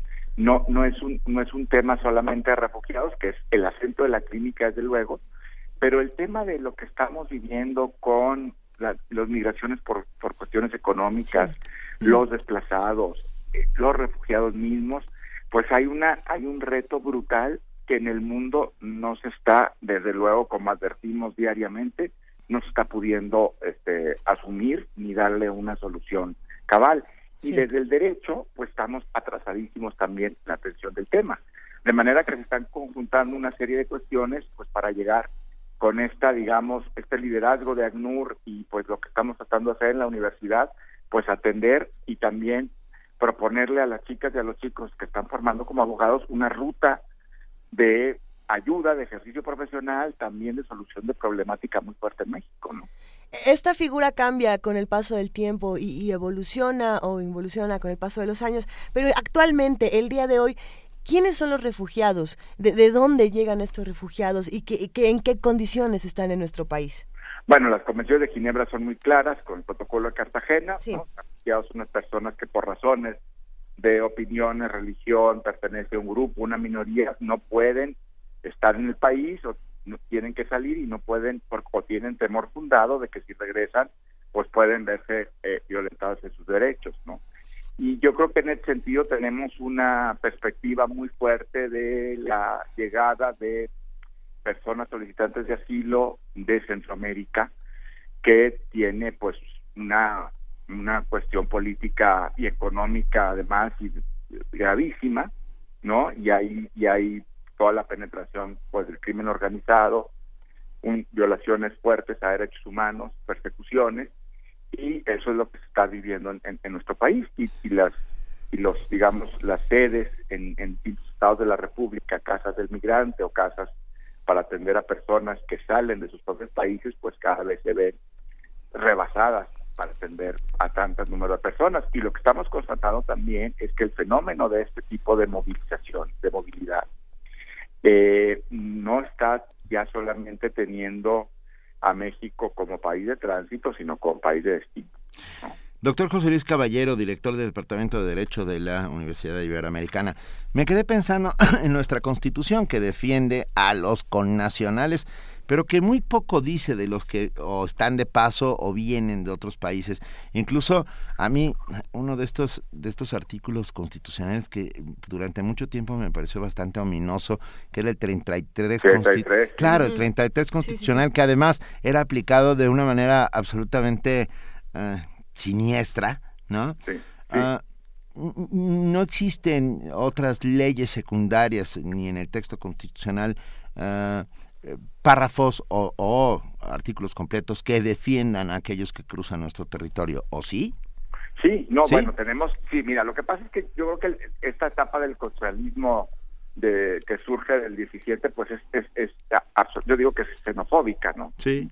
Más allá, pues, de la, de la, el contexto histórico de las invasiones norteamericanas todavía, la revolución, pero es xenofóbica, y el 33 es un artículo brutal, que bueno, pues hay que decir cómo ha pervivido, pervivió hasta el 2011, con esta además, digamos, tufo autoritario desde el Ejecutivo de expulsar a cualquier extranjero cuya presencia considerara el propio Ejecutivo inconveniente. Perniciosa. Eh, sí, el, el, sí, claro, el artículo 11 dice extranjeros perniciosos, todavía lo dice. Este, sí, el, lenguaje constitucional en eso es, es, excluyente, aunque convivimos con disposiciones como la prohibición de discriminar por origen nacional o étnico en el, en el artículo primero. Yo creo que esto ha cambiado a partir de la reforma constitucional en derechos humanos, ¿no?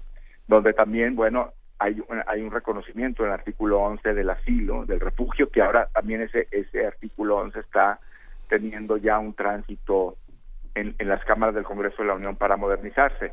México creo que sí tiene que recuperar esa, digamos, esa tradición de la que se ha hablado tanto de eh, con respecto al asilo y al refugio, ¿no? Sí, por supuesto. Y yo creo que en eso tenemos que ser mucho, mucho, muy muy claros y muy y, dar ejemplo porque además pues nosotros hemos hecho una labor internacional incansable para defender los intereses de los mexicanos en Estados Unidos. Y en ese sentido, ¿qué responsabilidades tendrá la clínica jurídica para personas refugiadas a la IDFOPA? ¿Qué le va a tocar? ¿Hasta dónde puede llegar y qué le va a faltar? Sí, gracias por esta pregunta. Este tipo de clínicas que se llaman de interés público, de litigio estratégico también, no pueden abarcar un número eh, de, casos para atender todas las necesidades que se requieran. ¿no? es, tremendo, pero porque pues sí, al, ver la problemática lo que se quisiera es poder tener un montón de herramientas para solucionar todo lo que lo que pudiéramos ver en el camino.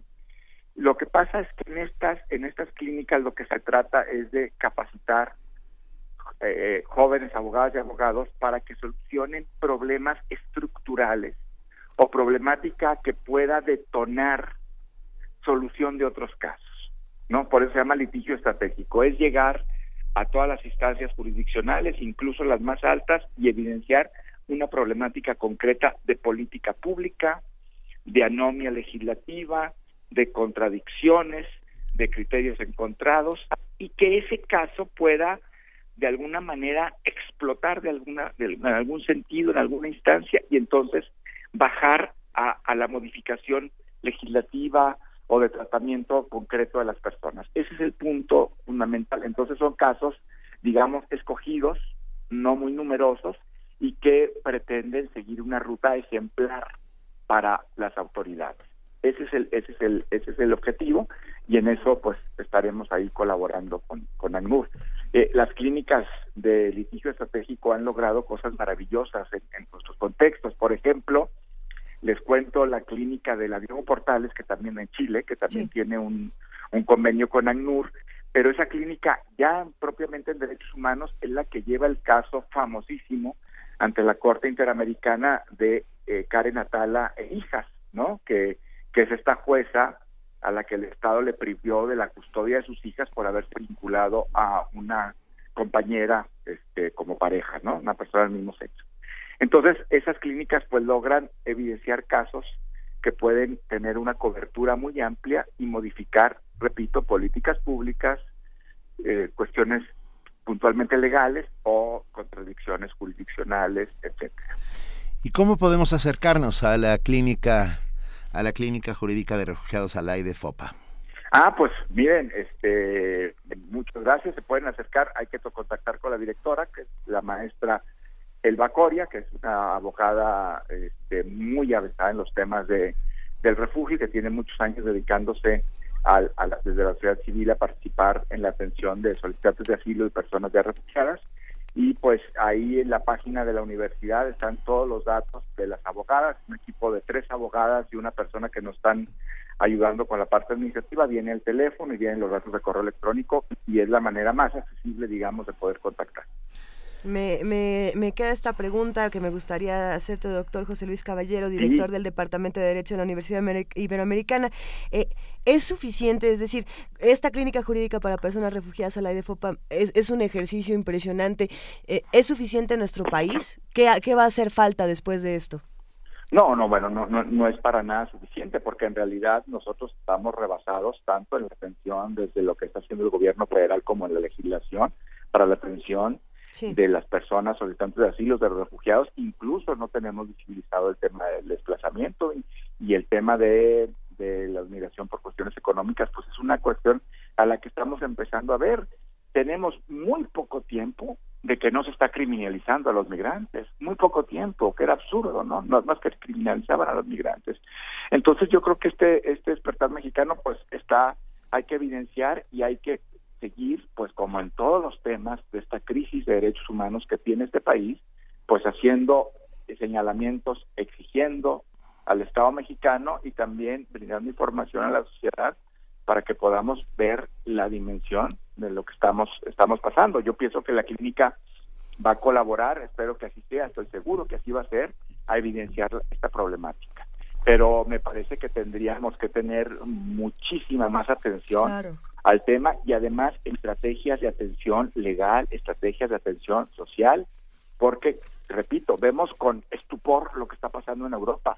bueno, aquí tenemos una problemática también brutalmente fuerte y, estamos viendo cómo los estados y la manera tradicional en que los estados atienden la movilidad humana no está siendo ya este pertinente para, para la problemática que estamos viviendo. Así es, eh, México es un país como bien dijiste al principio tra- de tradicional asilo Sí. y que y que hoy no está no está siendo tan encantador No, como así no, no, en lo absoluto. Está un poco contagiado el miedo internacional que están teniendo los europeos, que tienen los norteamericanos, ¿no? Este, se, se, se está afrontando el problema con temor, con desconfianza y con criminalización de las personas. Pero Yo creo que es la, es la peor ruta, ¿no? Si el miedo se contagia, eh, hagamos un esfuerzo porque la empatía y la comunidad también se contagie y, sumémonos a otro tipo de proyectos como este. Exacto. Muchísimas y- gracias. No, y ejemplificar que se puede. Desde, desde los derechos humanos se pueden lograr cambios efectivos. Ese es el punto. Mil Hay- gracias. Un Estado de derechos humanos. Muchas gracias, Pedro. No, hombre, doctor. José Luis abrazo. Caballero, director del Departamento de Derecho de la Universidad Iberoamericana, gracias y mucho éxito a la Clínica Jurídica de Refugiados Alay de FOPA. Mil gracias. Gracias. Abrazo, gracias. Abrazos. Primer movimiento. La vida en otro sentido.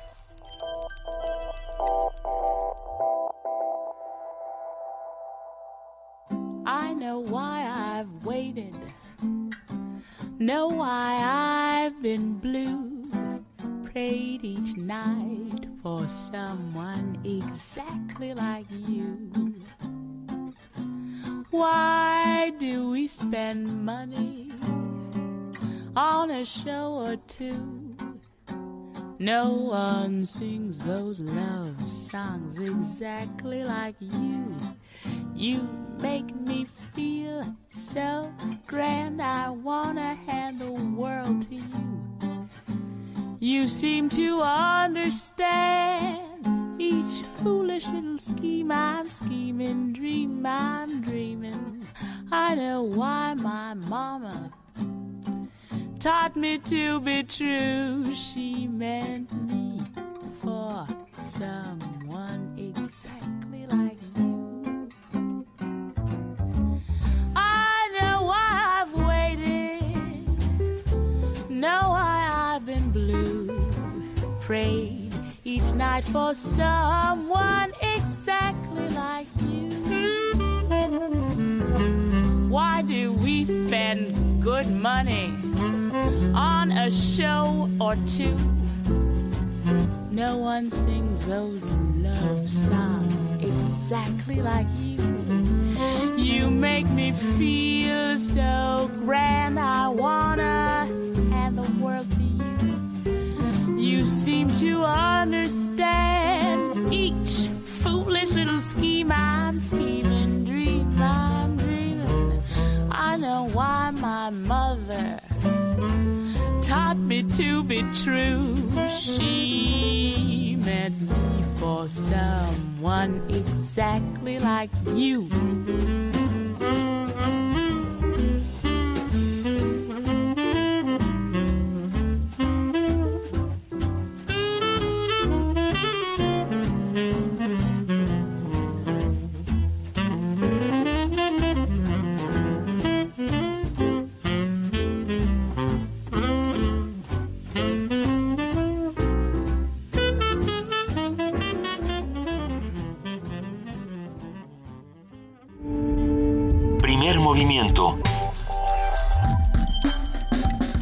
Todos rugen, el puma ronronea. Acabamos de escuchar una pastilla para el buen humor, ¿Qué tal? ¿no? Ah, yo me puse de súper buen humor. ¿Te pusiste de buenas con Celine McLaurin? Sí. Esto que escuchamos se llama Exactly Like You y nos sirve para lanzarnos vertiginosamente a nuestra mesa internacional. Eh, pero primero, vamos con un aire. Nota internacional.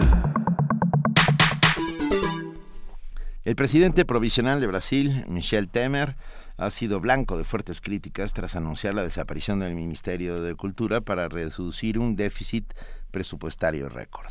Ok, vamos a ver qué pasó con Temer, porque primero dice que sí, luego dice que no, luego que siempre sí. Ante este hecho, la Asociación Busque Saber y el Grupo de Acción Parlamentaria Pro Música publicaron un manifiesto en el diario O Globo donde sostienen que la cultura brasileña está destinada a ser una fuente permanente de desarrollo y de riquezas económicas mediante políticas adecuadas. Después de diversas protestas, porque todo el mundo puso el grito en el cielo, donde participaron personajes del mundo artístico, entre ellos los músicos Caetano, Veloso, Gilberto, Gili, Chico, Buarque, Temer dio marcha atrás en su decisión y nombró a Marcelo Calero como nuevo ministro de Cultura.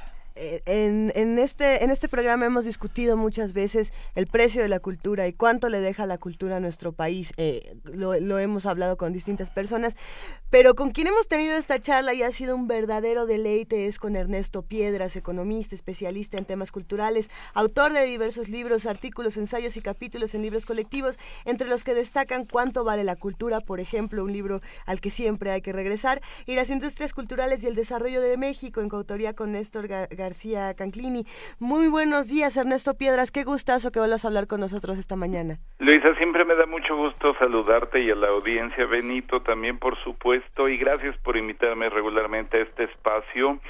Y bueno, eh, escucho la descripción de los eventos allá en Brasil, en Brasil, una de las potencias, primero culturales y luego económico-culturales, con una construcción ya longeva de un corpus institucional y me parece que de origen la duda sobre si dejar o no la Secretaría, el Ministerio de Cultura lastima mucho al reconocimiento porque parte de la implicación es un sector tan importante, insisto, en lo estético, en las tradiciones, en lo identitario para un país de tanto peso cultural como Brasil, este y luego también en lo económico con contribuciones allá cercanas al 8% del producto interno bruto pues. pues lastima lastima socialmente lastima a los creadores y, y justo nosotros acabamos de hacer un viraje a convertirnos de subsector de la cultura a un sector desde su reconocimiento eh, institucional. Entonces sí preocupa este precedente. Ernesto, Ernesto Piedrasola. Eh, Hola, Benito. Oye, ¿por qué la gente, por qué los gobiernos o muchos gobiernos siguen pensando que la cultura es un gasto y no y no lo que es en realidad, que es un activo importantísimo? Víctor Hugo Rascón Banda eh, lo puso justo casi en esos términos, eh, diciendo debemos reconocer por la evidencia cuantitativa, por las estadísticas, que cada vez que se gasta que se aplica un peso a la creatividad, a la cultura, el retorno es de muchísimos pesos. Entonces, eh, llegamos a tu punto, más que un gasto se convierte en una inversión con un retorno muy elevado y muy rápido en generación de empleo, de producción, de divisas. Yo creo que los gobiernos no son diferentes a las sociedades, eso es muy preocupante, pero cuando hablamos de esa miopía hacia el sector de la cultura de parte del gobierno, es reflejo también de lo que en lo general somos en la sociedad. Entonces, desde mi trinchera, pienso que los números, que revelar esta evidencia del peso económico que tiene la cultura, insisto, además de lo más importante que es lo estético y lo social, nos puede ayudar a una reapreciación de la cultura, redimensionar que no es un mundo figurado que la cultura podría contribuir económicamente, sino que en México, por ejemplo, ya genera casi dos millones de empleos directos e indirectos, 7.3% del Producto Interno Bruto, crece más que el resto de la economía en su conjunto, genera divisas, a ver si desde lo económico nos convencemos de que también hay una importancia económica, pero además hay otra cosa, la justicia y la equidad social, esos dos millones de agentes económicos que trabajan, trabajamos en la cultura, tenemos derecho a una seguridad social que hoy no tenemos porque no somos reconocidos y porque fíjate en Brasil hasta se duda si tener un ministerio o no. No tenemos derecho a una jubilación por nuestro trabajo en la cultura, a, a servicios y atención médica. Entonces sí es un ejercicio de reapreciación social de la multidimensionalidad de la cultura desde su perspectiva económica. Y pensando en esto que dices Ernesto, yo me pregunto, ¿qué le pasa a un país si eliminamos la cultura, si eliminamos los ministerios, por ejemplo? Tal vez ese es un problema. La evidencia en México por mucho tiempo fue que sin apoyos la cultura avanza y avanza. Yo lo he dicho en términos muy feos, pero lo voy a repetir. La cultura está maldita. Tú no le das nada a la cultura y la cultura sigue adelante.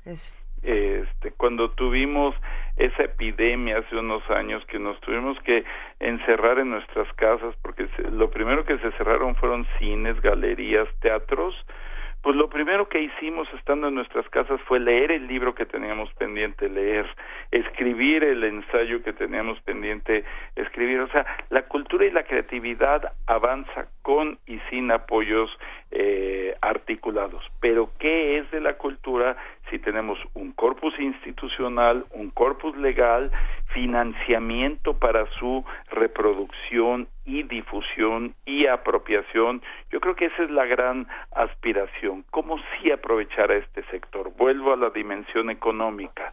¿Por qué si reconocemos en el petróleo y en la maquila y en el turismo un motor de crecimiento económico y les construimos toda esa articulación de instituciones, leyes y presupuestos, no lo podemos hacer también para la cultura y lo que siempre digo, no es mercantilizarla, no es hacerla un elemento únicamente comercial, es abrir la oportunidad para que aquellos creadores que quieran acceder a fondos prestables y producir y luego pagar esos créditos lo puedan hacer, pero hoy no tienen ni derecho a entrar a un banco a solicitar un crédito y, bueno, todo este reconocimiento del valor laboral que se genera desde la cultura. Entonces, sí es mejor tenerlo que no tenerlo. sin lugar a dudas, aquí ah, está a punto de arrancar una discusión que no va a suceder porque uh, Abner Gutiérrez nos escribe diciendo que triste ver la cultura como negocio y no como vehículo de identidad. Y partimos de un supuesto falso, eh, eh, partimos de la lógica de la cultura como vehículo de identidad, como transmisión de conocimiento, de emociones y de un montón de cosas, y que además, y tú lo acabas de decir, Ernesto, es el 7% del Producto Interno Bruto de este país. Pero siempre hay que recordar lo que todos nosotros, eh, y en este caso Anel está diciendo, eh, no debemos confundir, lo más importante de la cultura no es lo económico, y lo dice un economista, y no lo digo, lo escribo en el primer párrafo del libro ¿Cuánto vale la cultura? preciso.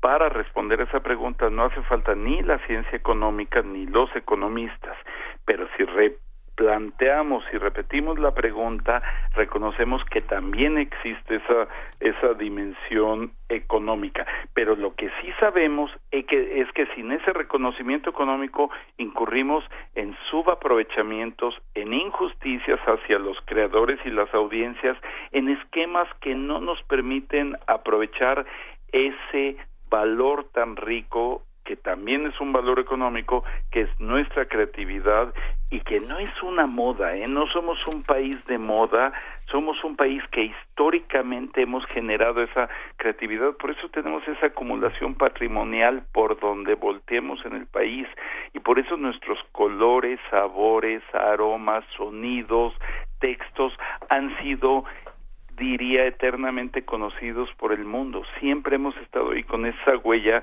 identitaria en donde conviene apoyarla desde la esfera económica, no meterla a una arena de decir, pues de cualquier forma la cultura sigue adelante con y sin apoyos. Por supuesto, pero sería mucho mejor que la cultura tuviera esos apoyos. Sí, que los creadores comieran. ¿no? no, no, a ver, si las, si, las industrias, ¿por qué las industrias culturales no reciben los beneficios fiscales que reciben otras industrias? ¿Por qué las industrias culturales? Y, y cuando hablo de las industrias culturales estoy hablando de todo, estoy hablando de la industria editorial, por ejemplo, ¿no? Eh, en otros países, a las editoriales eh, que... que que hacen libro de texto o, literatura, pues se les exime de ciertos pagos de impuestos y aquí no. O sea, poner, poner una, una editorial es igual que poner una ferretería, pues. Absolutamente. Y la responsabilidad va en dos vías. ¿eh? Tú lo estás planteando, dijiste política fiscal, estar hablando con la gente de la política económica y entonces yo reclamo eh, que nuestras autoridades culturales se pongan las pilas más aún y vayan y cuando hay una discusión de la ley de telecomunicaciones y temas de radiodifusión den un paso adelante y expresen la opinión de, de lo que ellos representan en el sector porque esas redes de telecomunicaciones son accesos a contenidos. Y, y por qué no hay una propuesta de libro de texto gratuito digital por ejemplo Bueno, eh, no, no, sí, sí, sí. toda este y por qué no tener mayor acceso a ese homotelecom en el que nos hemos convertido, el hombre de la comunicación a distancia. Entonces, es no solo recibir, sino, a ver, ponernos esas pilas y dar un paso adelante y decir, soy parte de una operación nacional. Y esto, volvemos al punto de Anel, no obliga a un creador a operar en términos económicos, mercantiles o comerciales. Es abrir la oportunidad para que quien quiera producir de una manera de me- con mejor inserción al mercado tenga los elementos para hacerlo. Pero lo que es muy triste es cada vez que me toca hacer entrevistas a profundidad con jóvenes creadores y me dicen es que no tengo acceso a recursos, no tengo acceso a capacidades eh, de mercadotecnia digital que se vean como un remanente de la sociedad que no lo son, porque la cultura la olemos, la pisamos casi 24 horas al día, pero bueno, es abrir esas oportunidades porque como bien dice Luisa y lo adoptó, la cultura produce, la cultura trabaja. Y Ernesto, perdón, ya, ya que estamos echando leña al fuego, ta- tampoco somos representados. Ah, en las cámaras de diputados y senadores hay representantes del el sector campesino, el sector obrero, el se- ¿no? Y, y el sector cultural, adiós, no, no existe, pues no, no tenemos ninguna representación, que deberíamos tenerla, ¿no? Sí, o son representaciones que frecuentemente merecen el calificativo de ser subóptimas, porque O sea, chafísimas. existen comisiones tanto en la Cámara Alta y la Baja, senadores y diputados, y hay muy buenos representantes. Este, yo en años recientes he visto gente que ha hecho cosas que a mí me admira mucho, pero muchas veces tenemos representantes que llegan ahí porque aspiraron a estar en la comisión De presupuesto y como no les alcanzaron los espacios les dicen pues vete ahí a cultura otra vez es ese enfoque remanente de la cultura dentro de la sociedad. Entonces eh, eh, problema con ellos, pero problema con nosotros. Reclamemos, convendría de repente levantar el dedo y decir, permíteme, pero tú, como bien dices, Benito, tú no me representas en absoluto. Tú sí traes intereses que reflejan el interés del sector de la cultura y el sector de la cultura es muy complejo, ¿no? No es nada más gubernamental, no es nada más de creadores, no es nada más de gestores, no es nada más de audiencias y públicos, es de todos nosotros y muchos más y tenemos que estar ahí reflejados en ese crisol legislativo y lo mismo en el gobierno y lo mismo en la operación. Ernesto Piedras, economista, especialista en temas culturales, autor de, de los muchos libros que hemos mencionado, entre ellos, como lo hemos dicho, ¿Cuánto vale la cultura?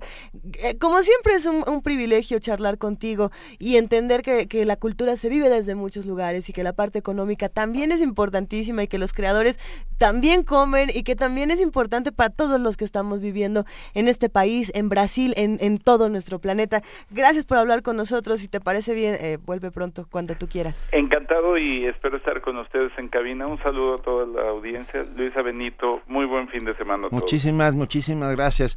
Nosotros desde aquí celebramos la reinstauración del Ministerio de Cultura brasileño y esperemos que nuestro propio Ministerio de Cultura empiece a funcionar. Le dedicamos a Ernesto Piedra Sidarta, de José Paz de Lira, compositor, poeta, escritor brasileño.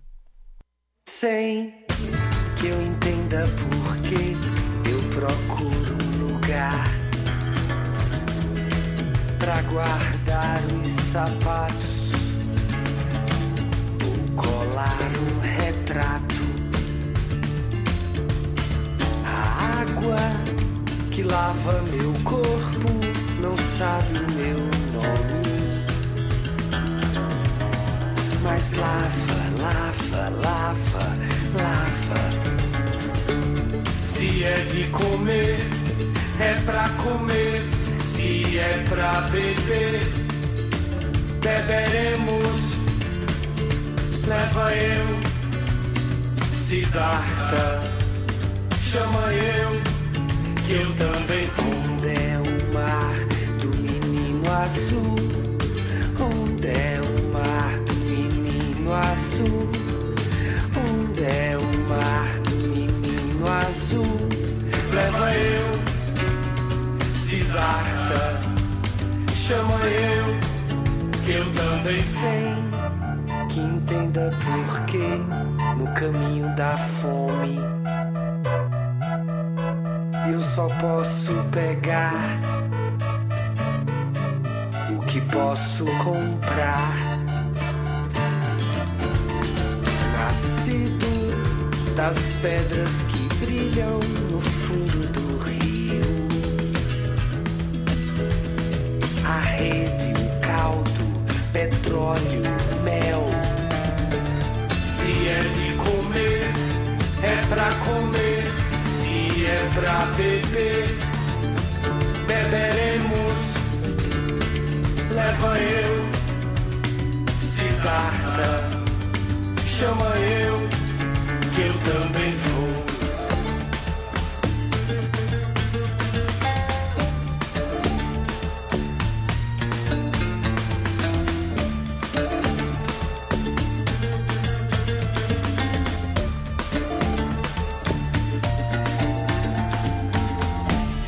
É pra viver, é pra morrer. E se é pra morrer, viveremos. Leva eu, Siddhartha. Chama eu, que eu também vou. Primer movimiento. Donde todos rugen, el puma ronronea.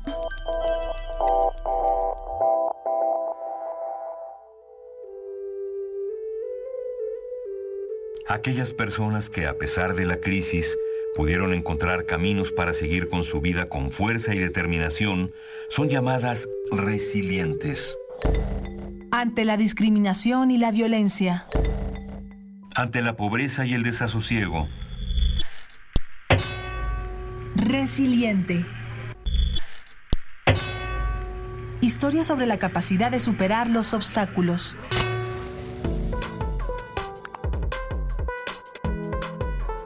lunes y miércoles a las 3 y media de la tarde. Por el 96.1 de FM. Historia sobre la capacidad de superar los obstáculos. Resiliente. Resiliente. Radio UNAM.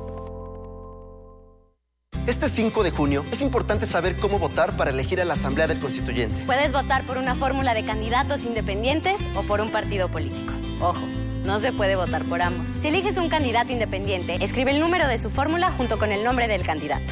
O si eliges un partido político, solo marca el recuadro de tu elección. Recuerda revisar la lista de candidaturas al reverso de tu boleta. Este 5 de junio, juntos haremos historia. Conmigo, la Ciudad de México es más. Súmate. Instituto Nacional Electoral, INE.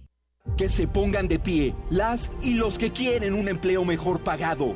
Los que quieren internet para todos. Que se pongan de pie los que quieren respirar aire puro. Las que quieren igualdad.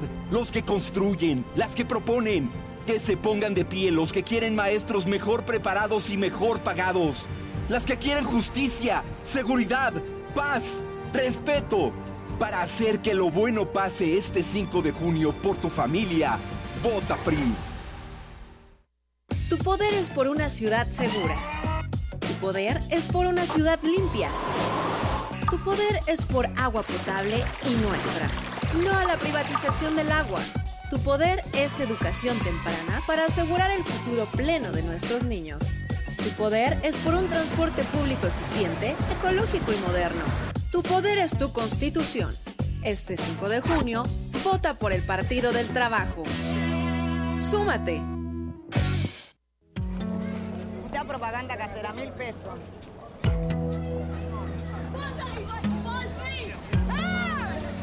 of your country. Accordingly, No importa de dónde eres, qué idioma hablas, ni cuál es tu color de piel. Tus derechos humanos son universales y deben ser respetados. Conoce cuáles son y cómo protegerlos en un programa de análisis y reflexión sobre este tema con Diego Guerrero. Derecho a debate. En la cultura de la legalidad participamos todos. Te invitamos a una mesa de discusión con estudiantes universitarios y especialistas los lunes a las 10.05 de la mañana a partir del 30 de mayo. Por el 96.1 FM. Radio UNAM.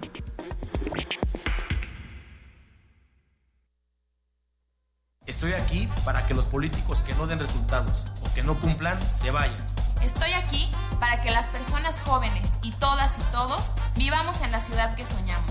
Estoy aquí para garantizar los derechos de todas las personas con discapacidad. Estoy aquí para contribuir en la defensa de nuestra ciudad y su valle. Estoy aquí para defender la diversidad y los derechos humanos. Este es nuestro poder. Poder Chilango.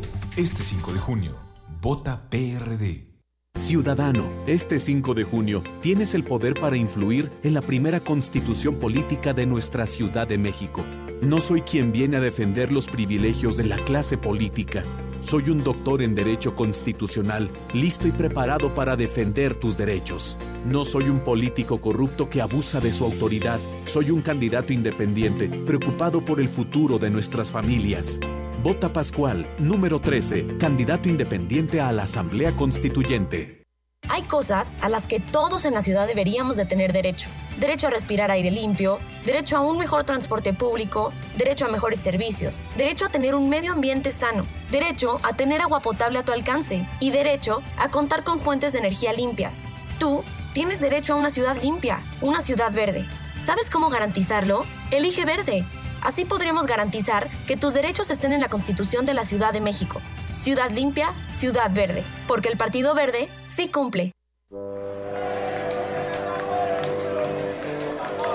En 1834, los habitantes de Losicha, un pueblo serrano de Oaxaca, protestaron contra los abusos de un sacerdote, quien compareció ante un juzgado y más tarde fue retirado de su cargo. Vez restituido al fuero, el cura tomó represalias.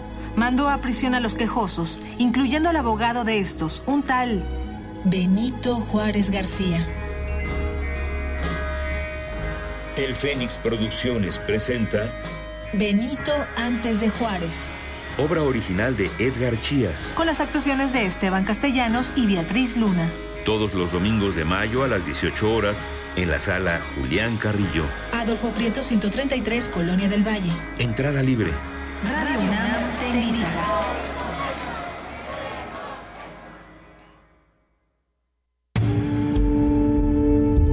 Primer movimiento. Información azul y oro.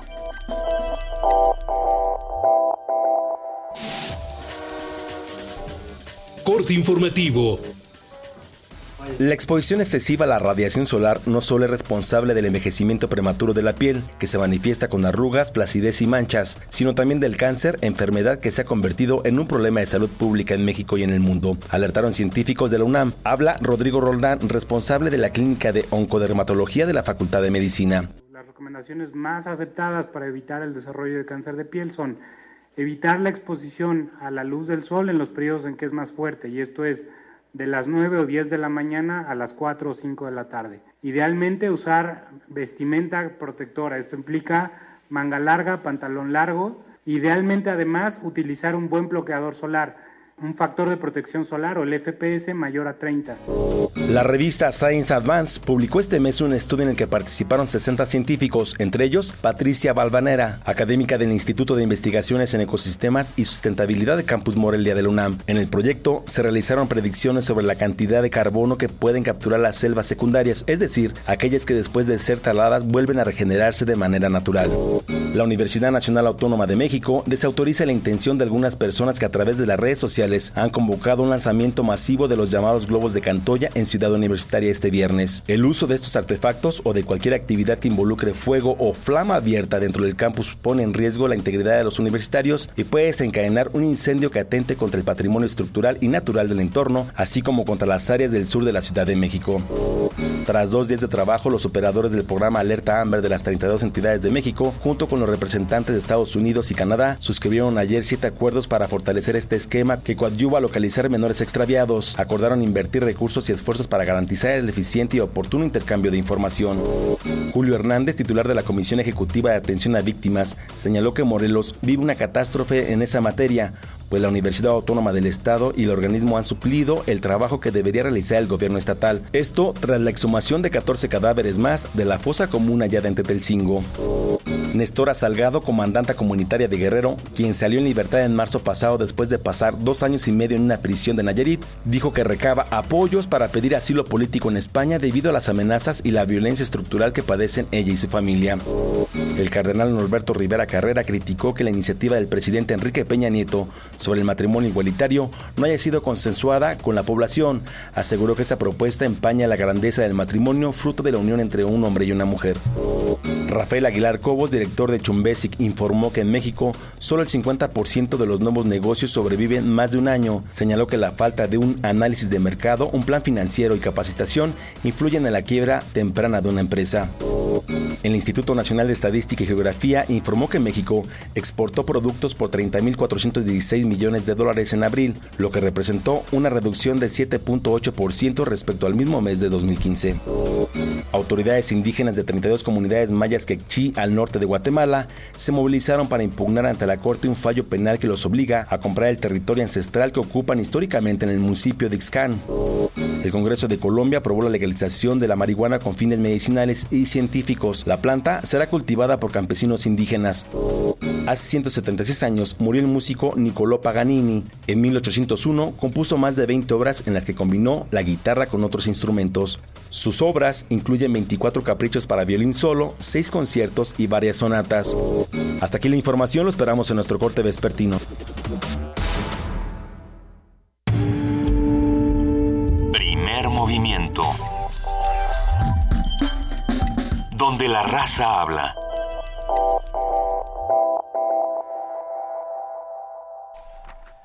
Especialistas de la UNAM analizan el sistema de pensiones aprobadas en 1997. Tras considerar que no garantiza una vida digna a los jubilados, plantean la necesidad de reformarlo. La nota con nuestra compañera Cristina Godínez. ¿Es usted de los que ya planea su retiro del trabajo para por fin gozar de su pensión? Pues se enfrentará a la siguiente realidad. El presidente de la Comisión Nacional del Sistema de Ahorro para el Retiro, CONSAR, Carlos Ramírez Fuentes, expuso que el sistema de pensiones está quebrado y si no se reforma, para el 2021 los jubilados vivirán una vejez de pobreza. Al respecto, Román Moreno Soto, profesor de la Facultad de Estudios Superiores Aragón, dijo a Radio UNAM que desde que se aprobó la reforma en 1997, un grupo de investigadores universitarios advirtió que el nuevo sistema de pensiones generaría un en las condiciones de vida de los trabajadores. Esta cuestión es más política que técnica, ya que nuestro país, pese a lo que se dijo con esta reforma, no se aprovechó el bono demográfico. ¿Y eso por qué no fue aprovechado? Una, no es solamente esta cuestión de que la población transite de una población joven a una población vieja, sino que tenemos que analizar las condiciones propias de cada país, en particular desde el punto de vista económico. Y en el caso de nuestro país, más allá de una cuestión del cambio demográfico, de una población económica joven a una población vieja, viene otro elemento que no se menciona en sus análisis y el elemento tiene que ver en el salario. De los 70 a la fecha ha tenido una disminución del 70%. Según datos del INEGI, la tasa de desempleo en 2014 se ubicó en 4.9%.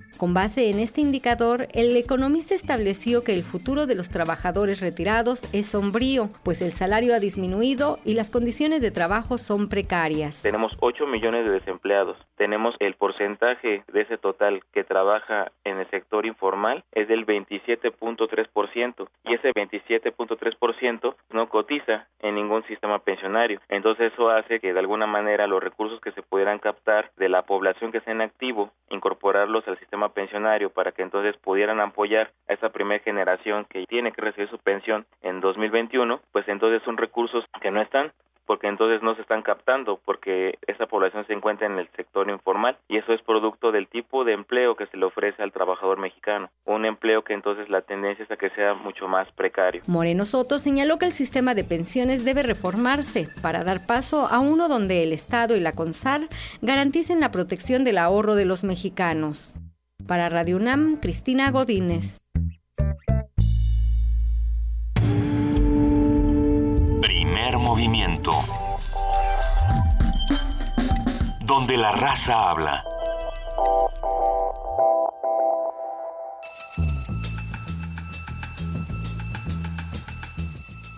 Es hora de poesía necesaria. Hoy tenemos poesía necesaria con Luisa Iglesias, pero antes de darle la palabra, y porque mañana es sábado y no nos vamos a ver, yo quiero decirle, querida Luisa, muy feliz cumpleaños. Gracias, querido Benito Taibo. feliz cumpleaños a mí, lo celebraremos, si te parece bien, con Ann Sexton. Eh, sí, hay, mucho que celebrar, pero también hay mucho que, recordar. Hay cosas que no debemos olvidar que ocurren en el mundo. Hace 71 años, dice Obama frente al memorial de Hiroshima, la muerte cayó del cielo. Estas fueron las palabras que dice. Y Anne Sexton, muchos años antes, esta poeta norteamericana, pues tiene este poema llamado Los Bombarderos que viene perfectamente a cuento para días como estos. Nosotros somos América. Somos los que rellenan los ataúdes. Somos los tenderos de la muerte. Los envolvemos como si fuesen coliflores. La bomba se abre como una caja de zapatos y el niño, el niño decididamente no bosteza.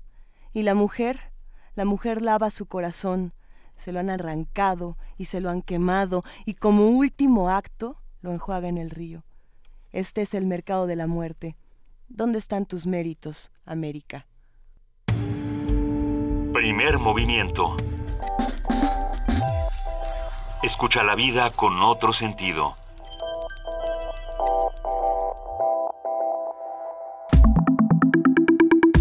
La mesa del día.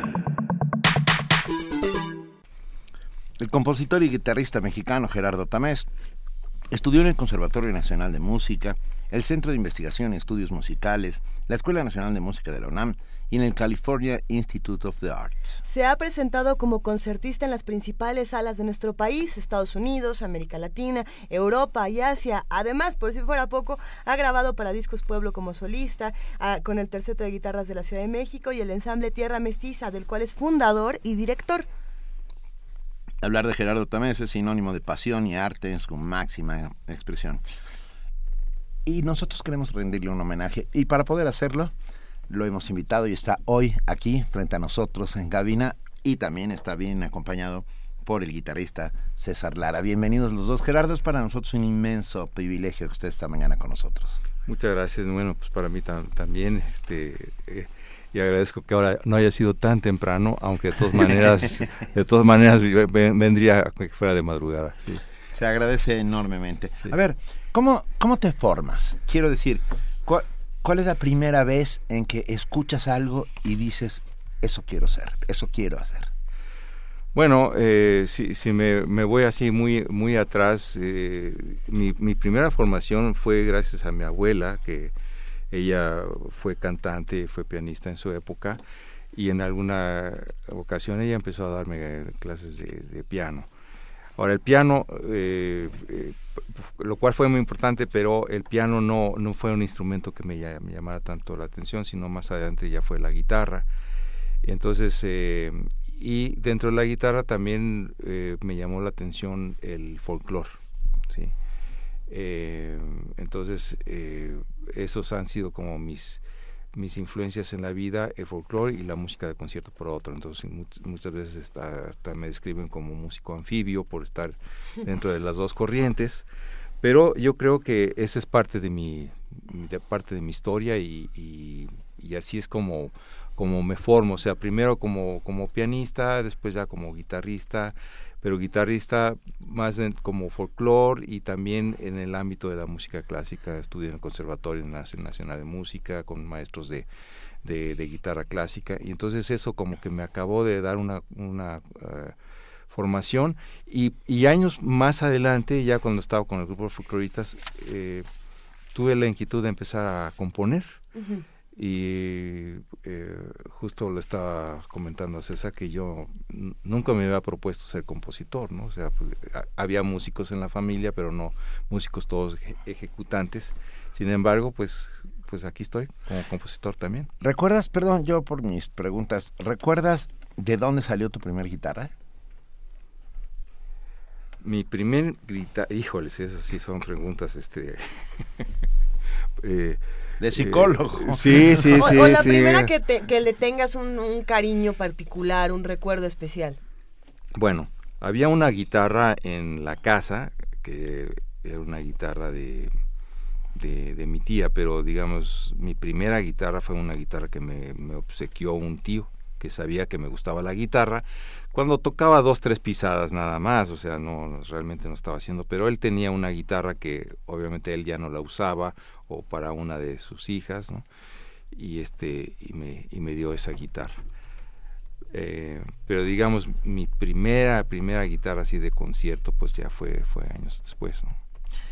César, que nos acompañas esta mañana, muchísimas gracias. Hola, Benito, buenos días. ¿Qué nos puedes decir de, de este hombre que tienes a tu derecha? Hay una razón particular también por la que estás por aquí claro. con nosotros, querido César Lara. Sí, eh, bueno, buenos días a, a todos, buenos días a, al público.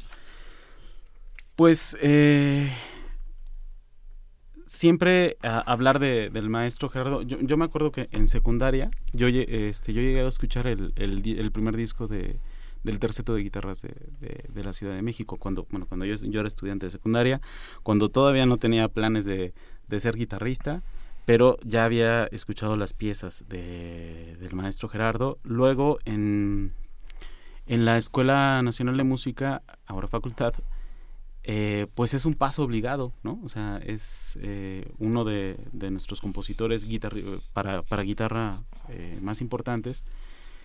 Y es, y es precisamente por eso que, que ahora en el Centro Cultural en Yolistli, que es su cuarta edición de, del festival, le estamos haciendo un homenaje al maestro, porque también los niños o los, los estudiantes pues llevan muchísimos años también eh, interpretando sus piezas, entonces creo que también estaba adecuado eh, rendirle un homenaje al maestro y claro. este pues qué mejor mediante mediante la presencia de, de, de, él, ¿no? 40 años de tierra mestiza y nosotros tenemos aquí el privilegio de estar con Gerardo Tamés y pedirle que, que nos toque algo, por favor. ¿Se puede? ¿Hay manera?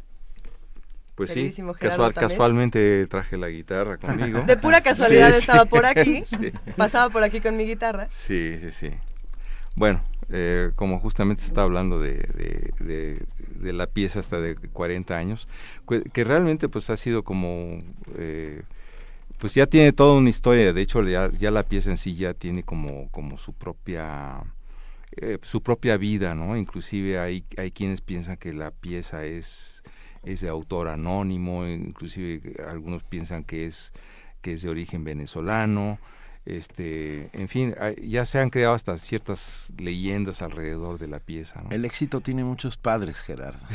sí, ¿Eh? no, además es, es, es maravilloso, o sea, eh, eso cuando me dicen, no, es anónima, porque me lo han dicho así en la cara, no, esta pieza es ah, anónima. ¿te lo he dicho a ti, qué sí, sí, sí, sí, es anónima, ah, sí, ah, pues muchas gracias, este, qué bueno saberlo, ¿no? Pero el anonimato habla de una trascendencia a, a, muchísimas cosas, el anonimato tampoco es una, eh, a, es, es, un cumplido en muchos casos. Pues yo ¿no? creo que es el mayor reconocimiento que uno sí. puede tener como sí. compositor o como, claro. como, como artista, ¿no? Como creador, ¿no? Sí. Está con nosotros en cabina Gerardo Tamés. También está César Lara, que, no veo que saque su guitarra, pero ahorita lo vamos a...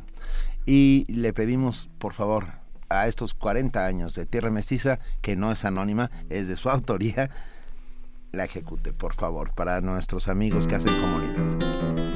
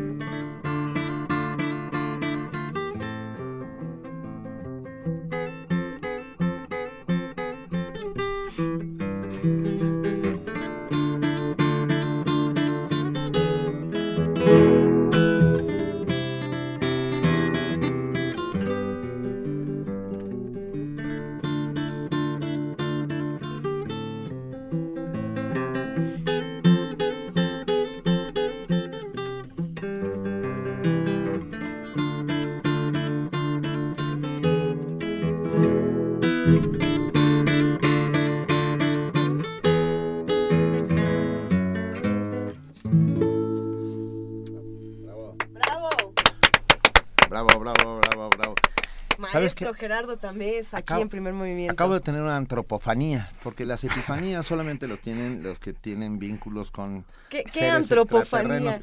Me acabo de dar cuenta de cuando escuché yo por primera vez Tierra Mestiza. Y es y te recordarás el CEFOL, el Centro de Estudios del Uy, no, sí, sí, estás hablando de la prehistoria. Claro que sí, sí, En la, calle de Manzanillo. Te estás balconeando y, a mí también. No, ya nos balconeamos, ya, ya nos balconeamos lo suficiente. Ahí te vi hace 35, 40 años. Pues sí, fácil. No sabes qué inmenso privilegio el que estés aquí con nosotros. Cuéntanos un poco, César, de, del festival y del homenaje. ¿Qué día será? ¿Quiénes intervendrán? Etcétera. Participas en muchas de las mesas, en muchos de los eventos. Cuéntanos todo eso, por favor. Eh, bueno, em, el, festival em, bueno, tiene como objetivo eh, difundir también un poco lo que se está haciendo, el, trabajo que, que, está haciendo la, la escuela. Eh, por medio de sus dos, eh, dos vertientes, la, la, escuela de iniciación, la escuela infantil y la escuela ya a nivel profesional. Entonces, este, la cátedra de maestros de guitarra que, que está en, en la escuela dará clases magistrales eh, las clases magistrales fueron abiertas al público en general. Ya casi están saturados los, el cupo de los maestros. ¿Cuántos caben en cada grupo? Eh, es que son clases eh, individuales. entonces, por día, cada maestro está recibiendo cinco alumnos por día. Claro. Entonces, las clases magistrales son del lunes al próximo miércoles el maestro Tamés va a dar eh, un curso de rasgados latinoamericanos. Ese, ese curso todavía está abierto. Pueden, eh, pueden ir, irse a inscribir los que estén interesados. El curso será el miércoles primero de junio eh, por la mañana de 11 a 14 horas. Y bueno, eso, eso es en cuanto a las clases y cursos. Y luego los conciertos. El día lunes eh, todos los conciertos son a las 7 de la noche en la sala Hermínio Novelo, que es la, que es la sala de música de cámara de, la escuela. El lunes se presenta el maestro Sayí López, eh, guitarrista, y Álvaro Lin, que es eh, clavecinista.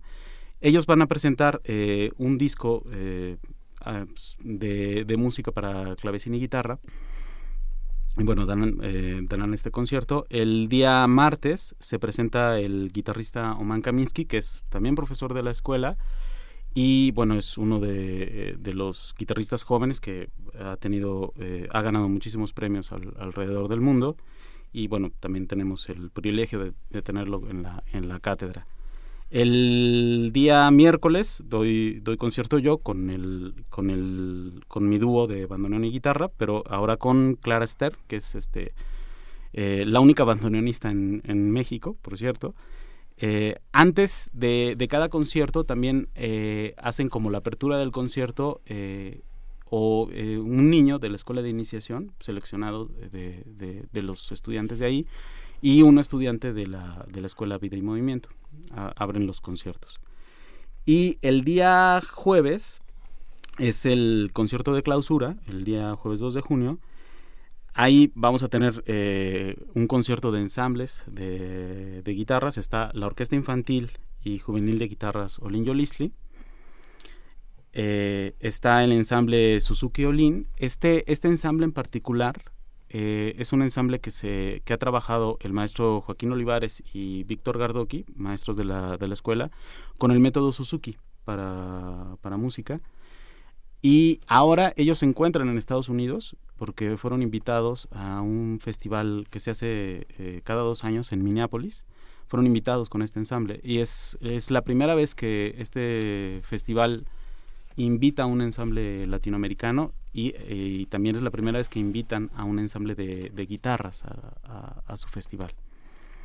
Eh, también está el cuarteto de guitarras de la Ciudad de México y eh, finaliza la Orquesta de Guitarras de la Escuela de Música del Estado de Hidalgo. su director es Tomás Barreiro, también guitarrista, y como solista está el maestro Gerardo Tamés, que este, tocará el concierto San Ángel con, con esta dotación para orquesta de guitarras y guitarra solista. Belleza. Wow. No, bueno, toda la completo como pocas cosas. Toda la programación la podemos ver en alguna página. Sí, este está en la página de Cultura de la Ciudad de México. Está en el Centro Cultural Olinjo Lisli, la, página del Centro Cultural. También está en Twitter, eh, arroba Olinjo Lisli. Y este, en Instagram está en Centro Cultural Olinjo Lisli. Muy bien. También. Ah, a ver, es que me, me quedé pensando, eh, todo esto es más que merecido. Pero como Gerardo, te, mandan felicitar a todos aquellos que hacen comunidad con nosotros, un montón de gente, Manuel Defis, Marta Elena Valencia, Monique, Diogenito, Bernardo López del Río, Mir García, Ike Tecuani, Rubén Ortiz, que me suena tanto, este Norma Ubaldo, Miriam Aguilar, Mario Mora, eh, eh, todo el mundo te manda un fuerte abrazo. Pero yo, yo quiero saber cómo entiendes a México a través de tu música? Eh, híjole, vienes muy filoso, muy profundo hoy. este, este, y, no, y no, ni siquiera me pusieron un diván aquí. Este, bueno, pues, eh, pues, pues, México es, es, eh, pues, es, un país que amo, pero es un país que amo eh, por, por toda una historia que tenemos y que, y que seguiremos teniendo. Tenemos toda una cultura y, de alguna manera pues eh, mi música eh, siempre toma rasgos de la cuestión del, de pues de la música que nos identifica quizá también es por por mi historia personal porque yo este digamos de alguna manera eh, de, niño yo viví en muchos lugares a veces vivía con, con, con padre a veces con mi madre a veces con unos tíos a veces mm, en el extranjero en fin, había mucho de este tipo de cosas. Entonces yo creo que como, eh, ya que nos estamos psicoanalizando, que empezaste con eso, pues yo creo que es como una especie de, de, compensar esta, esta falta de arraigo, ¿no? Entonces el, el, justamente lo que, lo que tiene el folclore es esta como, como arraigo, como... Eh, esa, necesidad de, estar integrado en algo, ¿no? Y, y de, de, sentar raíces. Entonces, por eso yo creo que mi música es, eh, la puedo escribir como música tradicional eh, o música de concierto, pero con, con raíces, ¿no? Y, eh, y de alguna manera, pues eso es lo que representa también para mí México. Es, es una raíz que, que también me impulsa a ser lo que soy. Muchas, muchas gracias por la respuesta. No nos vamos, aquí nos quedamos, pero tenemos que despedir la transmisión en el 860 de AM, que muchas gracias a los compañeros de 860 por no habernos cedido este tiempo, pero vuelve a su programación habitual. Nos quedamos nosotros platicando aquí en la mesa con César Lara y Gerardo También Nos da un verdadero gusto poder hablar no solamente de, de 40 años de, una canción, de una trayectoria impresionante, sino también cómo se relaciona con los jóvenes. Eso es algo que me interesa de que estén los dos sentados aquí en esta mesa y es eh, aquí estamos hablando de, niños también, ¿no? No solamente de la parte joven de 16, 18, 20 años que están ya eh, con una, digamos, ya carrera, porque la, música se aprende desde muy jóvenes, ¿no? Pero, pero los niños también tienen una parte fundamental que aprender y tener maestros de ese tamaño, a mí me parece un, privilegio que no siempre se da. Eh, ¿Cómo convives, Gerardo, con los niños? ¿Cómo convives con los más jóvenes? ¿Y qué le dirías a los jóvenes que quieren acercarse a la música y a lo mejor todavía no se arrojan? Pues eh, para mí es un privilegio que me, que me hagan un reconocimiento eh, a nivel infantil y juvenil, porque quiere decir que, que mi música todavía tiene vigencia. Entonces quiere decir que yo también tengo vigencia. Entonces yo creo que ese es el, el mayor reconocimiento, esto, más que el, el, certificado o los conciertos que me vayan a dar, pues que, que todavía tenga este reconocimiento y pues yo lo que yo yo lo que les digo a, los jóvenes por ejemplo inclusive mis mis alumnos que eh, pues ellos eh, traten de, buscar su camino ¿no? Eh, en el caso particular por ejemplo de mis alumnos de composición yo les digo, yo compongo así, pero yo es porque yo tengo también esta historia y porque yo tengo necesidad de componerlo así, pero yo no quiero imponer que ustedes toquen como yo. Sin embargo, sí les hago como un poco, eh, eh, pues manita de puerco, este, en el sentido de que yo por lo menos les pongo varios cuatrimestres de música mexicana que sepan componerla, aunque después ellos la, la, dejen, lo olviden. Y hay algunos que de alguna manera sí han tomado esa influencia, se han dejado influir, otros que tomaron otros senderos, digamos, de música más avanzada, más contemporánea, este, en general lenguajes que son más eh, que son son diferentes a los que escuchamos en, la música tradicional.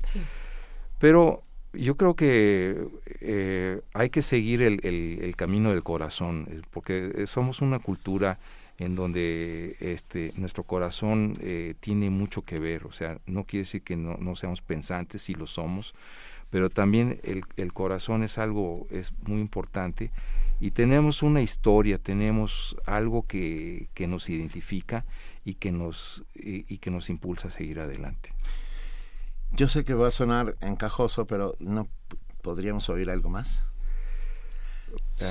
Me puso cara de sí, si eres encajoso, pero ni Mientras el maestro Gerardo también se prepara, eh, César Lara, me gustaría también preguntarte, hablamos en este momento de estos caminos que se lleva eh, en la música, el camino que uno debe seguir.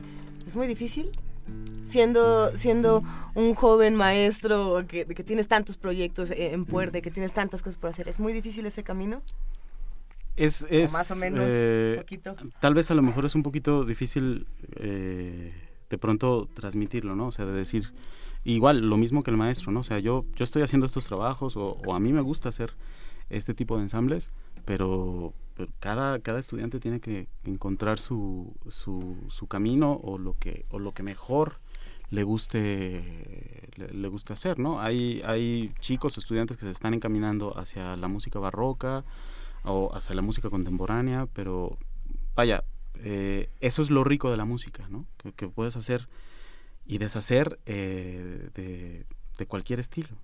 Ahora, que quería sí, sí agregar de que también los, los niños, o sea, también están como muy emocionados, ¿no? Porque, o sea, sí, todo el mundo ha tocado, eh, o, los ensambles de, de, la escuela han tocado las piezas de, del maestro, pero pues, digo, me, me, pasaba a mí, ¿no? O sea, cuando empezaba a estudiar era como alguien pues lejano o, no sabías no sabías que, que este o sea dónde estaba o, o, si seguía dando clases o, cosas así no pero es eh, para ellos también es muy emocionante que tocar las piezas también con, con, el maestro presente. Excelente. Maestro Gerardo también ¿qué nos vas a tocar? Bueno, eh, pues ahorita que se, que se estaba hablando del concierto San Ángel, que por cierto, eh, si el concierto San Ángel es un concierto que compuse ya hace, muchos años, originalmente para, para guitarra y orquesta. Pero em, un guitarrista de, la Escuela de Música del Estado Hidalgo, Mauricio Hernández, hizo una muy buena transcripción eh, con mi anuencia desde luego, de, mm, para, para hacerlo con una orquesta de guitarras. Entonces la versión que vamos a tocar va a ser justamente eso, el concierto para, para guitarra solista y orquesta de guitarras. Eh, no trajimos la orquesta de guitarras hoy, pero voy a tocar, digamos, algunas partes de, de la parte solista del, del concierto, con unos fragmentos.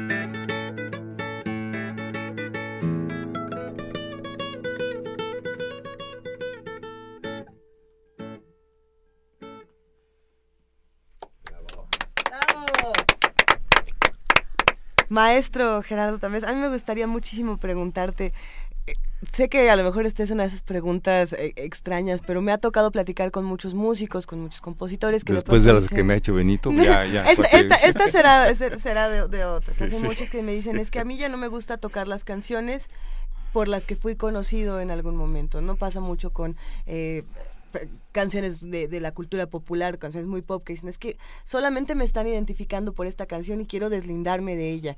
¿Ese ha sido tu caso en algún momento? ¿Te has reconciliado con tu propia música? ¿O, nunca tuviste este divorcio existencial con tus creaciones y, todo fue muy natural? Bueno, eh, justamente de la que podemos hablar es eh, que, tiene más eh, ese caso, es Tierra Mestiza. Sí. Eh, porque desde luego pues yo, yo he compuesto ya mucha obra y, este inclusive obra sinfónica y todo que no se toca tanto pero pero sí sí ha habido un cierto gusto y especialmente la, la música de guitarra no sí. o sea de alguna manera este ah, como como dijo César bueno se dijo se tocan obras del maestro Tomás nada más no nada más Tierra Mestiza. Aunque Tierra Mestiza pues es el hit parade de, este desde luego y este y, eh, alguna vez eh, decían que, que, el infierno sería eh, este tocar que, que el infierno sería que, escuchar tu, tu música, propia música. todo lo decía Wagner. era Wagner. Era, Wagner, no lo dijimos hace muy poco aquí en el programa sí. pero yo creo que también depende del tipo de música y, y yo y yo no me he cansado o sea curiosamente eh, eh, nunca me he cansado de tocar Tierra Mestiza y es la pieza que más he tocado en la vida, desde luego, ¿no? Este, pero además la, he tocado en la versión con guitarra, la versión con el terceto de guitarras, la versión con el, con el ensamble Tierra Mestiza. Em, he hecho versiones para orquesta, he hecho versiones para orquesta de cámara. Y, este, y cuando veo la reacción de la gente es cuando digo, bueno, pues yo, yo, no, yo no puedo no me puedo permitir el lujo de decir esa esa pieza ya no ya no me pertenece ya no es mía este yo creo que como que siempre será parte mía aunque ya es independiente ya tiene su, su vida propia claro. Yo la vi con Kena una vez. Sí sí y de hecho de hecho hay versiones inclusive cantadas eh, hay una canción eh, peruana ahí que, que la metieron así como por eso te digo que de repente dicen que hay versiones que, que, ni siquiera son mexicanas, ¿no? O sea, que como si fuera original de allá. Una, una amiga una vez fue a Venezuela y, y la escuchó que la estaba tocando un grupo venezolano, llanero, con maracas, este cuatro venezolano, arpa y todo eso, y estaban tocándola y, y dice, ¡ay, que es un amigo mío! ¿Quién sabe qué? No, chica, esto es de acá. o sea, ya hazle como quieras, ¿no? Eso, eh, o sea, ese tipo de anécdotas hay, hay, hay muchas, ¿no? Pero bueno, yo, yo creo que es un privilegio poder en, en, unos cuantos minutos poder condensar eh, lo que siente mucha gente. O sea, como, que, como que yo he sido, pues no, no sé si el, el, creador, pero como que el canal, como que el portavoz de, de, de algo que, de, lo que sí, sí somos parte, o sea, que somos vivos. El canal y el catalizador, porque a partir de tu trabajo se despiertan todas estas cosas, se despiertan todos estos homenajes, se despierta la posibilidad de muchísimos jóvenes de acercarse a, un instrumento glorioso, de acercarse a, a, una, a una parte de la cultura que tiene alternativas, a mí me parece muy singulares y muy bellas. César Lara, no, no César, cerramos esta conversación eh, mencionando que es gratis este homenaje todo, a Tierra este, todas las, las, clases magistrales, por supuesto, el curso de, eh, que da el maestro y los conciertos, todo es entrada libre, eh, sin costo alguno. y pues, pues vengan, ¿no? Los, los invitamos que, que, vayan a escuchar todos los conciertos. Está, está muy variado el festival, ¿no? Hay ensambles de cámara, hay guitarra sola, los de las orquestas infantiles, de verdad son este, muy lindo eh, el escuchar a, estos chicos. Gracias César Lara y gracias, muchas gracias, te aplaudimos eh, y nos rendimos ante tu enorme talento, maestro Gerardo Tamés. Desde aquí, gracias. muchas felicidades gracias, a todos. y volvemos. Primer movimiento. Escucha la vida con otro sentido.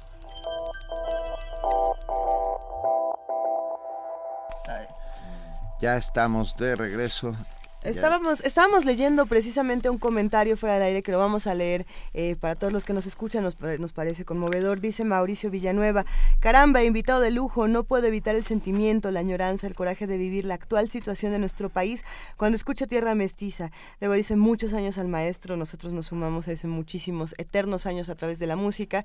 Eh, sí, la ventaja es que nosotros tenemos Tierra Mestiza, por ejemplo, para curarnos nuestras heridas y para encontrarnos los unos con los otros. El arte es ese bálsamo que nos salvará de la banalidad y de la estupidez y de la violencia sin lugar a dudas.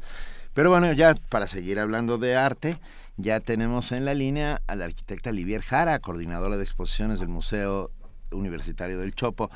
Hola Livier, qué gusto. Hola Benito, gracias igualmente, ¿cómo están? Estamos ¿Cómo estás, muy bien, gracias. Muy bien, gracias también, pues aquí contentos de invitarlos, como dices, a este bálsamo reconciliador que las exposiciones de arte. Cuéntanos con qué nos vamos a reconciliar. Nos vamos a reconciliar y a encantar y a enamorar con las piezas que va a presentar el maestro Reinaldo Velázquez Evadúa en esta exposición que se llama Batallas en el Misterio y que vamos a tener en el Museo del Chopo a partir del próximo jueves 2 de junio. Los vamos a invitar a que vengan a la inauguración, si gustan, el propio jueves a partir de las 7 de la noche y bueno, el viernes ya estaremos abiertos al público con esta exposición que se presenta en el marco del 29 Festival Internacional de la Diversidad Sexual, el FITS. eh, esta curaduría la, la, llevó a cabo eh, Alfredo Matus.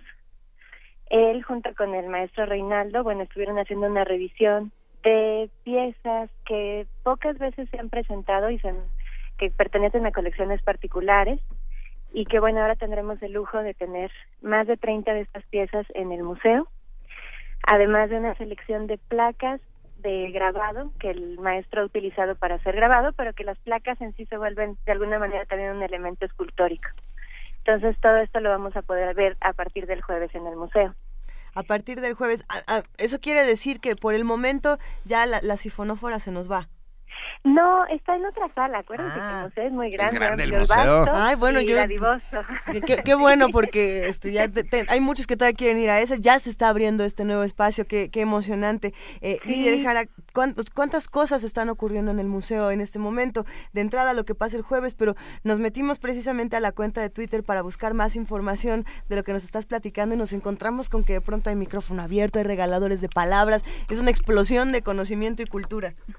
Sí, bueno, es que eh, como ustedes saben, la verdad el museo y todo el equipo que trabaja ahí eh, hace un arduo trabajo para que tengamos una oferta pues muy nutrida. Ahora sí que la cultura es muy amplia y hay que hacer un poco de todo y lo que nos interesa es convocar a diversos públicos a que vengan y tengan una experiencia pues realmente interesante. Entonces, sigue abierta la exposición de Mauro Giaconi, la de Desde el Fondo del Tiempo, sigue abierta Sifonófora, también nos pueden venir a visitar. Inauguraremos la exposición de Batallas en el Misterio del maestro Reinaldo Velázquez en el tercer piso, en la galería que está que tiene el nombre Arnold Belkin. Estamos viendo unos pies. Estamos, viendo unas fotos de la obra y es bellísima, todo tallado en madera. Así es, el maestro Reinaldo es así un excelente escultor y la materia con la que trabaja es la madera. Es muy interesante lo que hace porque, bueno, tiene figuras humanas desde bebés hasta adultos, jóvenes, tal, y en cada uno refleja de verdad los gestos, la expresión de la, del rostro, de las manos, el es bellísimo. Él se inspira en los maestros clásicos, a él le interesó desde siempre la, las culturas eh, romanas, griegas, el Renacimiento. Él, él, de hecho arranca más bien como ilustrador, si no me equivoco, como pintor. Así es, como pintor inició su carrera y por ahí en los setentas decidió que la escultura era su medio y entonces ha, pues ha explorado sobre todo en esa técnica. Eh, es interesante ver cómo utiliza los diferentes tipos de madera, porque trabaja desde madera de ciprés, madera de jacaranda, madera de mango, y en cada una vamos a ver cómo trabaja la beta, cómo trabaja la propia materia de la madera en la interpretación de la obra que él hace. No, no, no sé si sea pertinente preguntarte esto, Olivia Jara, pero a mí me llama mucho la atención en esta obra eh, lo, el, el, tema que se está tratando a partir de la escultura. Eh, se, se, habla mucho de, de, esta palabra cuando, cuando nos referimos a la exposición, se habla del despojo y se habla de, de, los desahuciados. ¿Por, ¿Por, qué estamos hablando de esto? ¿O cuáles son los temas que le apasionan dentro de la escultura? Bueno, mira, es, es, en esta revisión el curador le ha dado mucho énfasis al tema del deseo y de cómo nos aproximamos al otro a partir del deseo. Eh, en toda esta selección de esculturas lo que vamos a encontrar son figuras eh, humanas, la mayoría masculinas, una femenina, pero que están despojados de sus ropas. Todos son desnudos, todos están, eh, no tienen cabello, ¿sabes? Están como que en una situación, en una eh, representación que a lo mejor podríamos pensar incluso vulnerable. Y aún así habla de la belleza del el cuerpo humano.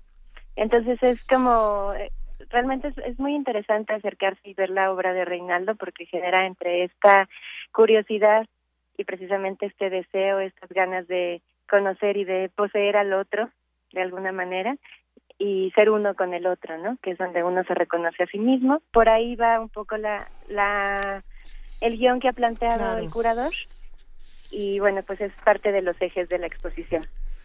Vamos todos al Chopo. Vámonos al Por favor, vengan, hay muchas actividades y bueno, dentro del marco del Festival Internacional hay una amplia cartelera también de artes escénicas, de mesas, conversatorios, todo lo pueden consultar en la cartelera que tenemos en, el, en la página del Museo del Chopo, que es www.chopo.unam.mx. ¿Y en, en Twitter cómo los encontramos? En Twitter, este... A ver, aquí lo tengo, Museo del Chopo, arroba, Museo, del Chopo. Así es y también en Facebook como amigos del Museo del Chopo. Entonces, bueno, por vías de encontrarnos no paramos. Claro que sí. Un abrazo y un beso, Olivier Jara. Igualmente, me dio gusto saludarlo. Igual, querida. Gracias, Muchas gracias. Hasta luego. Primer movimiento. Donde la raza habla. El cráter Chicxulub en Yucatán es materia de estudio del Programa Internacional de Descubrimientos de los Océanos. ¡Ay, el Chicxulub! ¿Cómo no? Pero sí, me emocioné. Dicen que, bueno, académicos de la UNAM participan en la investigación y nuestra compañera Virginia Sánchez nos tiene los detalles. Vamos a escucharla.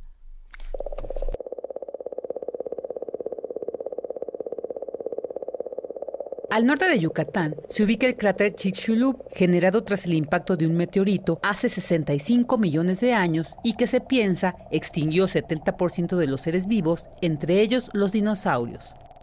Pero, ¿qué pasó después de esa colisión? La expedición 364, conformada por científicos de 12 países, incluido México, realiza trabajos de perforación en la zona, con el objetivo de obtener elementos que permitan reconstruir el proceso de evolución de la vida tras el impacto. La doctora Ligia Pérez Cruz, del Instituto de Geofísica de la UNAM, quien además es la única mujer que forma parte del equipo, comparte con Radio UNAM en qué consisten estos trabajos. Básicamente en la extracción o en la recuperación de materiales, estoy hablando de rocas que vienen a hacer registros geológicos sobre la evolución del planeta Tierra, pero en particular sobre cómo fue el impacto del meteorito de este asteroide que cayó hace 65 millones de años en lo que es hoy la península de Yucatán. Básicamente los estudios preliminares para la selección del sitio de perforación que constituyen estudios de geotecnia y de eh, geofísica marina.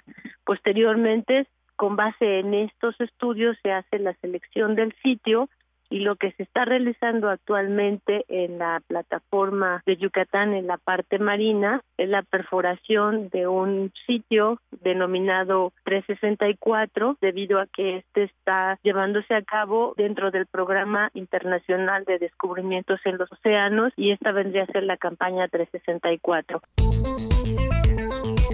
Hasta el momento se han logrado perforar 900 metros de los 1.500 que han establecido como objetivo. La investigadora nos compartió algunos de los avances obtenidos. Básicamente se han atravesado los estratos del Eoceno y del Paleoceno cuando empezamos a recuperar las muestras de roca, que fueran nuestros intereses, básicamente para evidenciar algunos de los eventos climáticos más importantes que están relacionados con calentamientos o elevación de las temperaturas promedio de todo el planeta. Entonces ya se tiene este avance, ya se tienen estas rocas en el acervo. Y por otra parte, otra de las cosas muy interesantes interesantes fue caracterizar las rocas de lo que le llaman el anillo de picos, y las rocas de impacto, las brechas. Se tiene este material, se tienen nuevas evidencias, se está tratando de completar todo el rompecabezas que se tiene el impacto con base en los estudios preliminares y en las perforaciones iniciales que se tenían en continente. Las muestras obtenidas serán analizadas microbiológicamente en laboratorios de Australia y Reino Unido. Su diagnóstico permitirá documentar cómo se recuperó la vida tras el choque e identificar los microorganismos asociados a los diferentes sistemas hidrotermales y a las comunidades biológicas asociadas. La experta anunció que se conocerán datos concluyentes en 2017. Para Radio UNAM, Virginia Sánchez. Primer movimiento. Escucha la vida con otro sentido.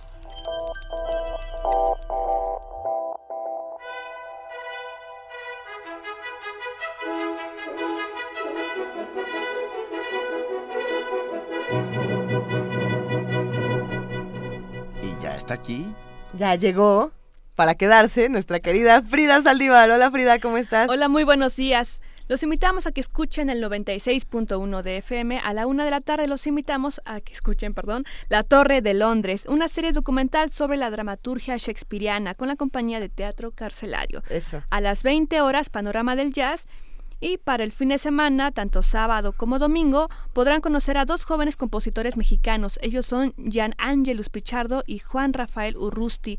Cabe mencionar que ambos traen la escuela del compositor Enrico Chapel, así que si quieren conocer el trabajo de estos jóvenes compositores, escuchen Testimonio de Oídas a la una de la mañana. En el 860 de AM a las 18 horas, los invitamos a pasar un momento muy grato con la barra de radiodramas históricos en su estación Radio UNAM. Déjense atrapar por Batek, una novela gótica escrita por William Beckford en 1782. Si gustan de viajar, los invitamos a sintonizar en punto de las 11 de la noche La llave, la clave, la nave, el ave del tiempo, un recorrido por las letras de Edmundo Valadez en cualquier ciudad del mundo. Les deseo un excelente fin de semana, nos escuchamos próximamente y los invitamos a que mañana vengan aquí a la sala Julián Carrillo a los, a los tres entremeses de Cervantes, presentando La Cueva de Salamanca, La Guarda Cuidadosa y Los Habladores. Mañana a las 7 de la noche, Sala Julián Carrillo, entrada libre. Es la última función, así que no se la pierdan. Gracias, Frida. Que tengas un gran fin de semana. Frida Excelente fin de semana. Saldívar. Y por otro lado está también ya en esta mesa con nosotros nuestra querida Amalia Fernández, nuestra coordinadora de invitados, para contarnos qué va a haber el lunes en Radio UNAM. Muy buenos días, pues comenzamos una nueva semana. Hola Amalia. Hola Luisa. Muchísima información para el lunes. Tenemos en nuestra sección de medio ambiente, vamos a hablar sobre el fracking y sus efectos tanto en el medio ambiente como en la salud. Hay mucho que discutir al respecto. Después tenemos nuestra nota nacional, como todos los lunes, con Salvador Camarena, a ver qué nos trae. Tenemos la nota internacional, hablaremos sobre el nuevo líder talibán. ¿Quién es este? este nuevo personaje. ¿De dónde salió? A la escena, de dónde salió. ¿Qué puede esperarse? Y por último, en nuestra mesa hablaremos sobre el Tumin, sobre esta nueva moneda. Eh, de cambio, este, esta nueva economía alterna. Que si es trueque, que si es billete, que si no es, que si es un papel, que si vale algo, que cuánto vale, que hay muchas preguntas con el Tumin. Que lo sostiene, que, ¿qué tal? Estaremos platicando sobre el Tumin y a ver, ya, ya decidiremos si hacemos algún intercambio con Tumin. A ver qué pasa, querida Amalia Fernández. Muy bien, pues hasta, hasta el lunes. Gracias, querida. Gracias. Feliz fin de semana. Los ganadores, por favor, manden sus nombres. Ya estamos por irnos. Eh, por favor, sus nombres completos. Ya ven que luego Vania sufre y no queremos que eso suceda. Gracias a todos los que hacen posible todos los días Primer Movimiento. Gracias, queridísima Luisa Iglesias, y feliz cumpleaños, muy feliz cumpleaños mañana. Ah, abusado porque el lunes viene el tuyo, querido Benito eh, ¿Ya es el martes? Ah, es que ¿cuántos días tiene mayo? No importa. 31 tiene mayo. Sí, siempre tiene 31. Bueno. Nos vamos a ir con una canción, esto es de Louis Prima y se llama Just a Gigolo, I Ain't Got Nobody. Ustedes la recuerdan porque dice algo así como Just a Gigolo, Everywhere I Go. ¿No, ¿No se acuerdan? Es muy buena canción, les va a gustar muchísimo, que la disfruten, nos despedimos. Feliz fin de semana. Muchas gracias a todos, esto fue primer movimiento. El mundo desde la universidad. And just a gigolo, and everywhere I go, people know the part I'm playing. Paid for every dance, selling its romance. Oh, what they say. There will come a day, and youth will pass away. What will they say about me? When the end comes, I know they'll say just a gigolos. Life goes on without me. And just a gigolo everywhere I go. People know the part I'm playing. Paid for every dance, selling each romance. Oh, what they say. And there will come a day, and youth will pass away. What will they say about me? When the end comes, I know there's just a gigolos. Life goes on without me, cause I ain't got nobody. Oh, and there's nobody cares for me. There's nobody cares for me. I'm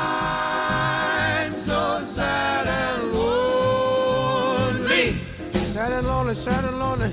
Want some sweet mama? Come take a chance with me, cause I ain't so bad. Sweet love song. The time. She will only be, only be.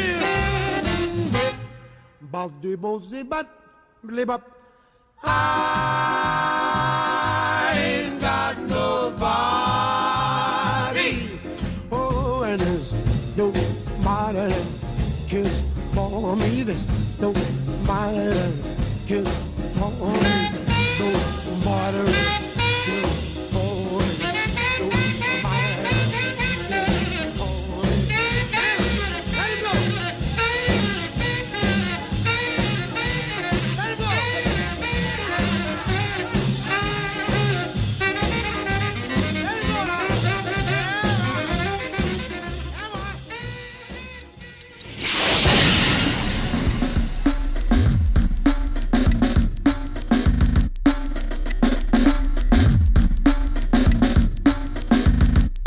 Coordinación de Difusión Cultural de la UNAM y Radio UNAM presentaron Primer Movimiento.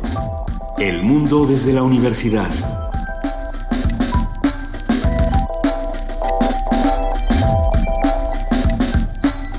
Coordinación de invitados Amalia Fernández y Miriam Trejo. Redes sociales Vania Nuche. Operación técnica Arturo González. Producción Frida Saldívar, Francisco Ángeles, Tamara Quirós y Silvia Cruz Jiménez.